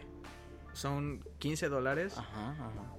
pero son exclusivos de la, de la convención. Aparte, para que tú puedas entrar al stand de Funko, es tienes que estar ahí a las 4 de la mañana para que te den este acceso a. O sea, no es como que ya entras a la Comic Con, pero aparte para que tú entres al stand Es de Funko pedo. es otro rollo. Entonces, el precio de esos Funkos que son exclusivos de la Comic Con es base, es el mismo que tú encontrarías en Una tienda. en sí. una tienda normal, pero Se son exclusivos. Ahí no vas a encontrar el, el mismo Funko que venden en Walmart. No, Sí, ahí sí, sí. todos son exclusivos de Comic Con. Que también está eh, la convención de, de, de Nueva York, la, la feria de juguetes de, de Londres y la de Tokio. ¿Y todos tienen diferentes? Y todos No, tienen te diferentes. pases, Y todos tienen diferentes. Y pues Madres. básicamente comprar y- o conseguir un Funko de convención es Está cabrón. Un infierno. ya, ya tener, aparte de que ya tienes un Funko raro, su precio inmediatamente que sales del stand es el doble. 30 dólares. Sí, aparte, sé que hay unos que los, que los hacen ahí, ¿no? O sea, que los hacen en la convención y destruyen Ah, el- ¿los armas? el molde o Ah, algo no, así. ah, no, bueno, yo supe Bueno, que escuché pasó también, con no los sé. de los de Conan O'Brien, güey. ¿Te acuerdas Ujú. que hace un par de años sacaron de Conan O'Brien? Obviamente jamás volvieron a salir esas chingaderas. Los de, los de Conan son, son muy famosos porque básicamente son los de la, la convención de, de San Diego. Sí, son de San Diego, sí. Esos son de la Comic Con de San Diego. Pero, ok, y ahora, hablando de esto, ¿tú- ¿cuáles son los Funkos más caros que tú sepas, güey? O los más raros, o sea, si, si nos puedes dar las leyendas, ¿no? Como en todos los pinches hobbies hay un pinche, un, un granito de oro, güey. ¿Y cuál es el- Ese es el... ¿Y cuál es el más raro que tú tienes? Porque, ¿O ese es el roco? ¿Cuál es el más raro que tengo? Tengo un Dumbo de convención de San Diego que me costó unos mil pesitos Sí que ya me- saben. mexicanos. Mexicanos, que no está tan mal. Y ahorita no ya subió de precio. Ahorita sí ya, ya subió de precio. Ya digamos, vale unos dos. Ok, ahí va. Ahí va, ahí va. Ok, ok. Pero de esas, de estas piezas así súper extrañas, de estas madres que... ¿Cuál sería el, el, el Funko? El Funko, güey. El que tienes que tener si eres el verdadero coleccionista. Y tienes la cartera abierta, obviamente. Ah, no, si tienes la cartera abierta, pues el mundo es, es tu ostra para abrir. Pero hay, hay, una, hay un debate en esta línea entre un Funko raro y un Funko caro. Ok, ok, ok. Porque hay Funkos raros en los cuales Sina únicamente hicieron 40 piezas, como es eh, un Lotso Mm. de edición especial que es de la Disney Store. Pero básicamente todos concuerdan en que los Funkos más caros que puedes comprar son los, los Funkos de Stan Lee, edición Metallic, Gold and Silver, firmados por Stan Lee. No mames, pues no. Sí, pues, No, pues ya. Digo, O sea, esos Funkos, aparte de que son exclusivos de convención de San Diego, Los firmó. los firmó Stan Stan Lee. Lee. Y luego se murió. Ajá, y luego se Entonces- murió, entonces se ya murió. están más caros. Entonces cada uno vale un, alrededor de unos 100 mil dólares. No mames. El güey que se formó así dijo, sí, salí con mi Funko y de repente se le muere el güey ese el otro año. No mames. No, mi- mira, no, no era de que se muriera el güey al otro año, era simple y sencillamente era Stan Lee. Stan Lee. O Stan sea, Lee, la última vez que estuvo aquí en la Fan Expo en Toronto, el, el, el, el güey para... te cobraba 70 dólares para entrar a verlo, güey. a verlo. El, el güey lo tienen bajo cort bueno, lo tenían bajo cortinas, ahorita creo que está bajo llave. Este, lo, lo tenían en- adentro de unas cortinas y para entrar a verlo te cobran 70 dólares. Por cada firma te cobran 50 extra y, o sea, y así le iba sumando, sumando, sumando. Entonces, Sí, pero a lo que voy, si, si fuiste a la convención de ese año, Fer, y te formaste, o sea, fue una putiza, ¿no? Ya conseguiste los Funkos edu- exclusivos y luego pagaste tus 200 dólares para que te lo firmara. O sea, fue el pedo eh, logístico, sí fue un pedo, sí fue un sacrificio duro, pero al final debe haber varios, porque un chingo de gente se debe haber formado, güey. Claro, Con sus pinches Funkos. O sea, la, Entonces, novia yo- del güey que le, ya sabes, que le dijo, a, ver mi vida, te formas aquí, pides uno. Exacto. Esa O sea, vieja ya salió o sea, rayada. el producto como tal estaba chingón y estaba raro, pero yo creo que el valor agregado es obviamente que jamás vas a volver a tener uno, ¿no? Porque si, si los compraste y no te los firmó Stan Lee, pero te haces bien pendejo y llegaba a la, a la Fan Expo de Toronto y le hacías que te firmara el Funko, güey. Ah, sí, no, ya ahorita ya ni con Ouija te lo Ya. firma, o sea, ya, ya. Y quién sabe. Pues sí, se podría hacer algo. Podríamos hacer algún Pero- pedo raro ahí, güey. Sí, sí, no, pero no tendría a Stan a Stan Lee, güey, ¿eh? No, este sí me traería otro güey que me firmara otros Funkos, güey. No, eh, creo que los que los que están este, los que tienen ese valor vienen con certificado de autenticidad que está firmado por Stan. Sí, bueno, pero eso ya es por afuera, ¿no? Con Sí, no. empresas. Eh, Bueno, sin la mamada de las firmas, güey. O sea, un Funko de producción. Eh, ¿Qué otro tienes caro que digas? eh, porque de verdad se acabaron o se les quemaron todos o yo qué sé, güey. ¿Tienes algún otro ejemplo? Sí, mira, bueno, aquí tengo una, una pequeña listilla de cuáles son los Funkos eh, más raros y caros. Ok, ok. Que extrañamente, la mascota de Funko es Freddy Funko. Que no Es- sé quién es, güey. Nunca lo había escuchado. Es el que Es- aparece en la página de. Cuando te metes a la página de Funko, es un monito raro que tiene un- una coronita. Ese es el. el- es básicamente un tipo cualquiera con una coronita, Ajá. pero es Freddy Funko. Ok. Entonces, los más raros, todos son Freddy Funko, pero digamos disfrazado de un personaje. Ok, ok. Que el top 10 está lleno de Freddy Funko de las Comic Con de 2012 y 2013. Ok, ok. ¿De qué estaban disfrazados? Que era cuando no estaba, no estaba todavía en boom. Ok, ok. Entonces, obviamente, como no estaba en boom, producieron 200, digamos, porque no sabemos qué, qué aceptación va a tener. Y obviamente estos lo tienen fanáticos. Por ejemplo, el uno está eh, Frankenberry, que es una mascota de un cereal, no sé. Pero ese vale actualmente 3.430 dólares. Está Tony Stark. ¿Tony la- Stark? Tony Stark. Freddy, Freddy Funko. ¿Disfrazado? Disfrazado Ah, de, Tony, de Tony Stark. Edición Metallic, hay que agregar. Ese está en 3.500 dolaritos. Está Boo que también es otra mascota de General Mills.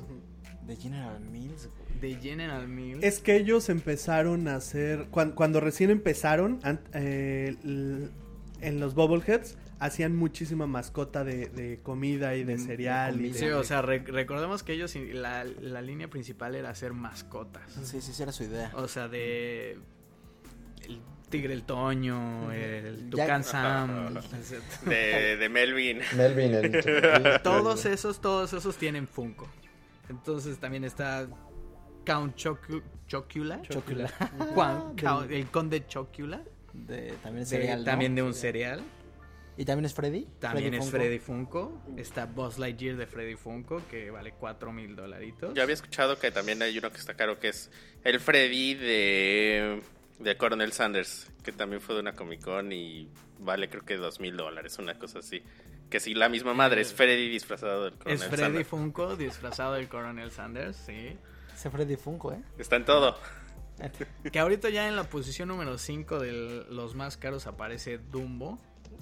¿El en que tú versión tienes? Payaso. Ah, Ah, ok. No, es ese ya es ese porque el mío es de una convención ya más reciente. ah. Pero este es un Dumbo de la Comic Con de 2013. Vestido de payaso y vale 5.270 dólares. No manches, cinco mil dólares. 5 mil dólares. Luego está Freddy Funko de, eh, en versión disfrazado de Jamie Lannister de Game of Thrones. No mames. Pero lo que lo hace caro es que este Jamie Lannister está ensangrentado. Ahí de una está batalla. cogiendo a su hermana. Ajá. Es cuando los no, pues, cachan. no. Eso es normal, güey. Y Ándale. ese, ese vale 9.300 dólares.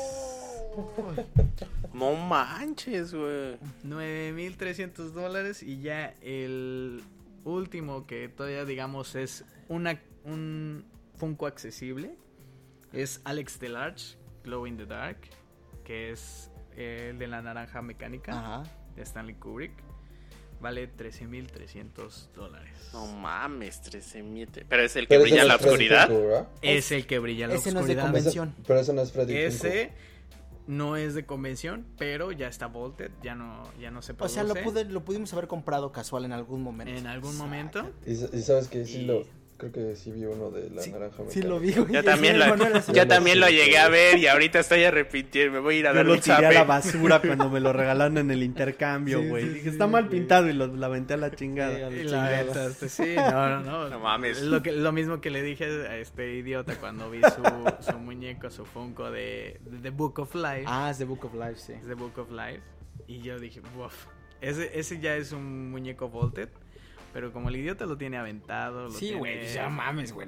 Así como Fernando, güey. Así dije que esta chingadera me estorba y lo guardé y se maltrató la caja. La Es caja que, güey, entonces. Eso y una caja de Ferrero Rocher son ideales para regalarlo en un pinche intercambio de, de- de- de la Es oficina, que, güey. güey, sí, como dijimos, le encuentras lo que quieras, al- o sea, le regalas lo que le gusta Y ya. por 15 lanas. Ujú. Por Exacto. 15 lanas, güey. Ahorita ya, eh, por ejemplo, la- el, ya ahorita ya hay muchísima más aceptación, ya hay- ya tiene como que más apogeo, digamos, Funko. Ya el año pasado me tocó que tres compañeros en su oficina hicieron intercambio De Funkos. de Funkos. Sí, güey. De Ah, Funkos. ¿Por qué? Porque aparte está dentro del precio que todos quieren Ah, regalar. Ah, sí. en, A- en un intercambio. Aparte de del precio, ¿sabes qué tiene? Es, entra todavía en ese, en ese rango mobile friendly, ¿sabes? O sea, en ese rango donde, donde quien lo compra no se siente que, que está comprando una ñoñería, no se siente que está, porque a fin de cuentas está comprando, como dices, el Tigre Toño, que pues es su cereal favorito, o está comprando el de Britney Spears, el de Guillermo del Toro, una, una, algo que no, que, que simple y sencillamente que le trae algo a, ellos, entonces, pues puedes ver a la secretaria con, con, con su, en su lugar ahí todo lleno de funcos, y pues no se siente, ella no se siente geek, aunque en realidad pues es un ñañoña de closet. Eh, no, no, es, es- este. no, no. Y entre, No, no. y entre más funcos tengas, más niño de closet te vuelves, Sí, como por todo. supuesto. No, Hay este, muchos closets escudo en ti, Roberto. O sea, ya, Sí, ya parece Nos así estamos como. desviando del tema. ¿no? Sí, Ro- hay, hay muchos, como dice Fernando, hay muchos closets en ti, eh, ya. Libérate. Eh. Parece huevo Farbellé ahí nada más. No, muchachos, o sea, son muñecos coleccionables, eh, este, son piezas que elevan De su valor arte. con el tiempo, son piezas de arte, artesanos califor- californianos lo Sí, han hecho, seguramente en o sea, California, güey. Y los pintan con todas las ganas del mundo. Exactamente. No, güey, si hay unos muy mal pintados, déjame te digo, güey. Yo creo que sí bajaron su calidad. De los que yo vi hace 8 años a los de ahorita, siento que ya les valió 2 kilos de verga. Es que es como todo. Si hay unos de producción masiva, que sí es Basura. o vale sea, verga como los hagas, pero ¿de qué se valen? De, de la nostalgia, de que, Sí, tú, de que tú quieres tener a Rocco de Nickelodeon, de que tú Así quieras empecé. tener, por ejemplo, dentro de los más Sí. caros están los Power Rangers originales, Ah, está también recuerdo eh, los de Futurama, son Funkos caros, que ya no se encuentran. Verga. ¿cómo ven, muchachos? Está cabrón, Pues ¿no? es un mundo, Está un hoyo negro ahí. Es otro hoyo negro. Es otro como, hoyo negro. como Es siempre. hoyo Y re-. Ajá, y regresamos a lo mismo que siempre decimos. Todo es un pinche hoyo negro. Te metes y ya. Pero este creo que es de los más accesibles. O sea, a Eh. diferencia de las playeritas de 500 dólares de, de, de, de- De Alem. Dale. de Alem, eh, creo que estos 13 dólares que, le, que, que te estás comprando por tu Funko de Rachel de Friends, cre- creo que es más, eh, o sea, más accesible. Y, y en general creo que no te puede llegar a dar el vis... a- a- o sea, podrías querer los 6 de Friends, ¿sabes? O sea, Claro. eh, pero... Pero más allá, así de, ¿sabes que Yo nada más soy fan de Friends. O sea, no quiero coleccionar todos los pinches Funko Pop que existen en el mundo porque Exacto, también pues te- te abruma, güey. Son un chingo. No, ese es el secreto. De hecho, acaba de salir una noticia hace un par de semanas de un güey que invitó a una vieja de, su, de Tinder, salieron. Y la llevó y casi, casi, o sea, en lugar de bajarse los pantalones y enseñarle los 16 centímetros, le dijo, mira, A los 14. y abrió un cuarto, un cuarto, los 14, ¿Un no cuarto? me acuerdo de qué A lo mejor tenía era. 14, por eso enseñar los Funkos. Ah, sí puede ser, güey, puede ser. Abrió un cuarto y creo que el güey tiene 1900 o 2000 funcos, o sea, de piso a techo, todos formados, güey. Y la vieja le dijo, bueno, muchas gracias, pues hoy no cogemos, ¿no? Entonces, ¿Cómo es Qué posible pendeja, eso? porque es- ¿Cómo es, es- posible eso? Ese güey Va a es tener rico. dinero, exacto. por eso, pero la vieja no era geek, güey, pero a lo que voy es... eh, esas colecciones, o sea, ya están muy cerdas, güey. Es lo que dice Fer, accesible, los consigues en, pues, prácticamente En todos cualquier lados. lado. Güey, aquí hay en cualquier pinche Sí. convenience. Tiene una Aquí máquina de, de, de, este, de, de esas que le metes un cuarto y te sale una bolita. Y ahí te sale un pinche Funko. No, no, no, no, no, no tanto. Muchachos, muchachos, muchachos, muchachos. Pero sí, para mí ver un- una pared llena de Funkos es... así. Sí te pone, como diría nuestro amigo Juan, te pone los pezones duros. Eh, O sea, si él hubiera, eh, si él hubiera sido la cita de ese, de ese vato, él sí le dice todo Sí. ahorita ya. No, él, Sí, él sí, se baja sí, los digo- pantalones. ¿no? Cásate conmigo. güey. No, está muy cabrón. Sí, es un tema, eh, un tema eh, muy, muy chingón que podemos seguir explorando y hablando y hablando. eh, pero su alcance me impresiona. Una duda ya nada más para terminar rápida. Eh, ¿Qué tanto se devalúa si tú destapas al, al monito? Eh, no tanto. Ok. No tanto porque la, la caja no viene sellada. O sea, la caja no tiene un, un sello. sello Sí, ni un- que te diga ya, ya está abierta, ya... Siempre y cuando no maltrates la caja, Como está perfecto. Lo puedes, lo puedes tener afuera No sin pasa ningún nada. problema, siempre y cuando la caja no la maltrates. Ok, ok. Si Eso está chido. lo quieres vender y tu caja está hecha un desmadre, Sí se devaluó. Valió olvídate que, que tenga un buen precio. Eso está chido porque tú sabes que nuestras chacharitas, una estatua la abres, chingaste a tu madre. O sea, la caja tiene que estar sellada. Exactamente. ¿no? Los muñe y, y- y no la puedes lucir. Y eso en los Funcos yo no sabía. Tienes razón, no tiene ningún sello. No tiene ningún O sea, lo puedes disfrutar y después lo vendes y no tienes ningún puto problema. Obviamente si lo juegas mucho y lo rayas, pues, Ah, ya pues que no, se, no, que no se juegan con esa madre, pues te lo metes. Todo sirve para pues, jugar, güey. No mames. O sea, hay quien juega Sí, con los lo amigos. Pues Roberto, muchísimas gracias por ilustrarnos, muchísimas gracias por salir del closet. Sabemos que eres un geek. Eh, no, no. Sí. Eres un virgen nerd ahora. Te vamos a dar, virgen. te vamos a dar tu estampa y tu sello. Sí, sí. No, voy eres- a, voy a tener estampita. Este, Martita, cuando llega? Martita cuando llega. Me A, a mí me prometieron que a Martita. Pero estás, pero Sí, estás fumando, mamón. Te- no te va a querer aceptar si estás fumando, güey. Con nosotros sí te Así- dejamos fumar. Así es, hermano. No, oficialmente eres un virgen nerd, papá. que, eh, Lo, lo- lo lamento mucho, güey. Eres Eh, parte Te del voy a dar tu club. credencial. Eres parte del club. Me, me, me enorgullece. Estando aquí, afuera, Ya no. ya, Ya no. este, habla- hablamos un poquito No más. te de preocupes, aquí, mucha gente, hasta Irlanda van a saber que ya eres un güey. No. Para quien quiera seguir a mi amigo es Eh. arroba boberdj. Para que vean quién es. Bobert DJ con guion ba- Bobert guion Guión bajo bajo DJ. Para que vean, sí. Eh, chicos, no soy DJ. Es, es abreviación de, de mi apellido. Que también es una mamada. Es otra historia para otro podcast, güey. Pero no, no se lo crees, güey. No se lo crees, güey. Es el best name ever, man. Don O sea, Juan. Se pide a Don Juan, güey. No, Roberto Don Juan para ustedes, señores. Y entonces señores. llega, se presenta con las morras y le Soltero. dices, ay, chinga tu madre, güey. Entonces, no, güey, es mi apellido. Gracias. Qué perfecto. Robert DJ. Para los que quieran. Tiene contenido no, de- no, geek, porque debe ser una cuenta geek, güey, así con una, una persona. Una, sí. una cuenta geek. No, no sé, prefiero, prefiero mi fotografía. prefiero mi arte que tu arte. De mi arte, sí, a huevo.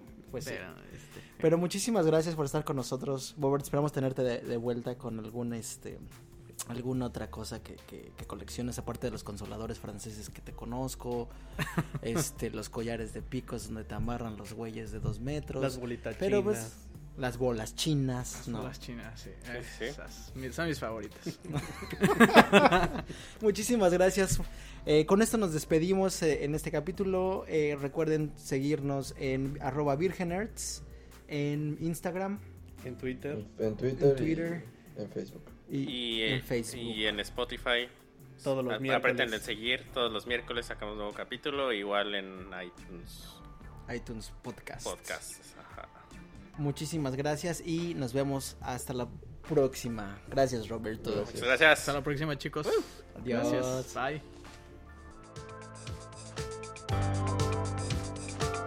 Esto fue Virgin Nerds. Hasta la próxima.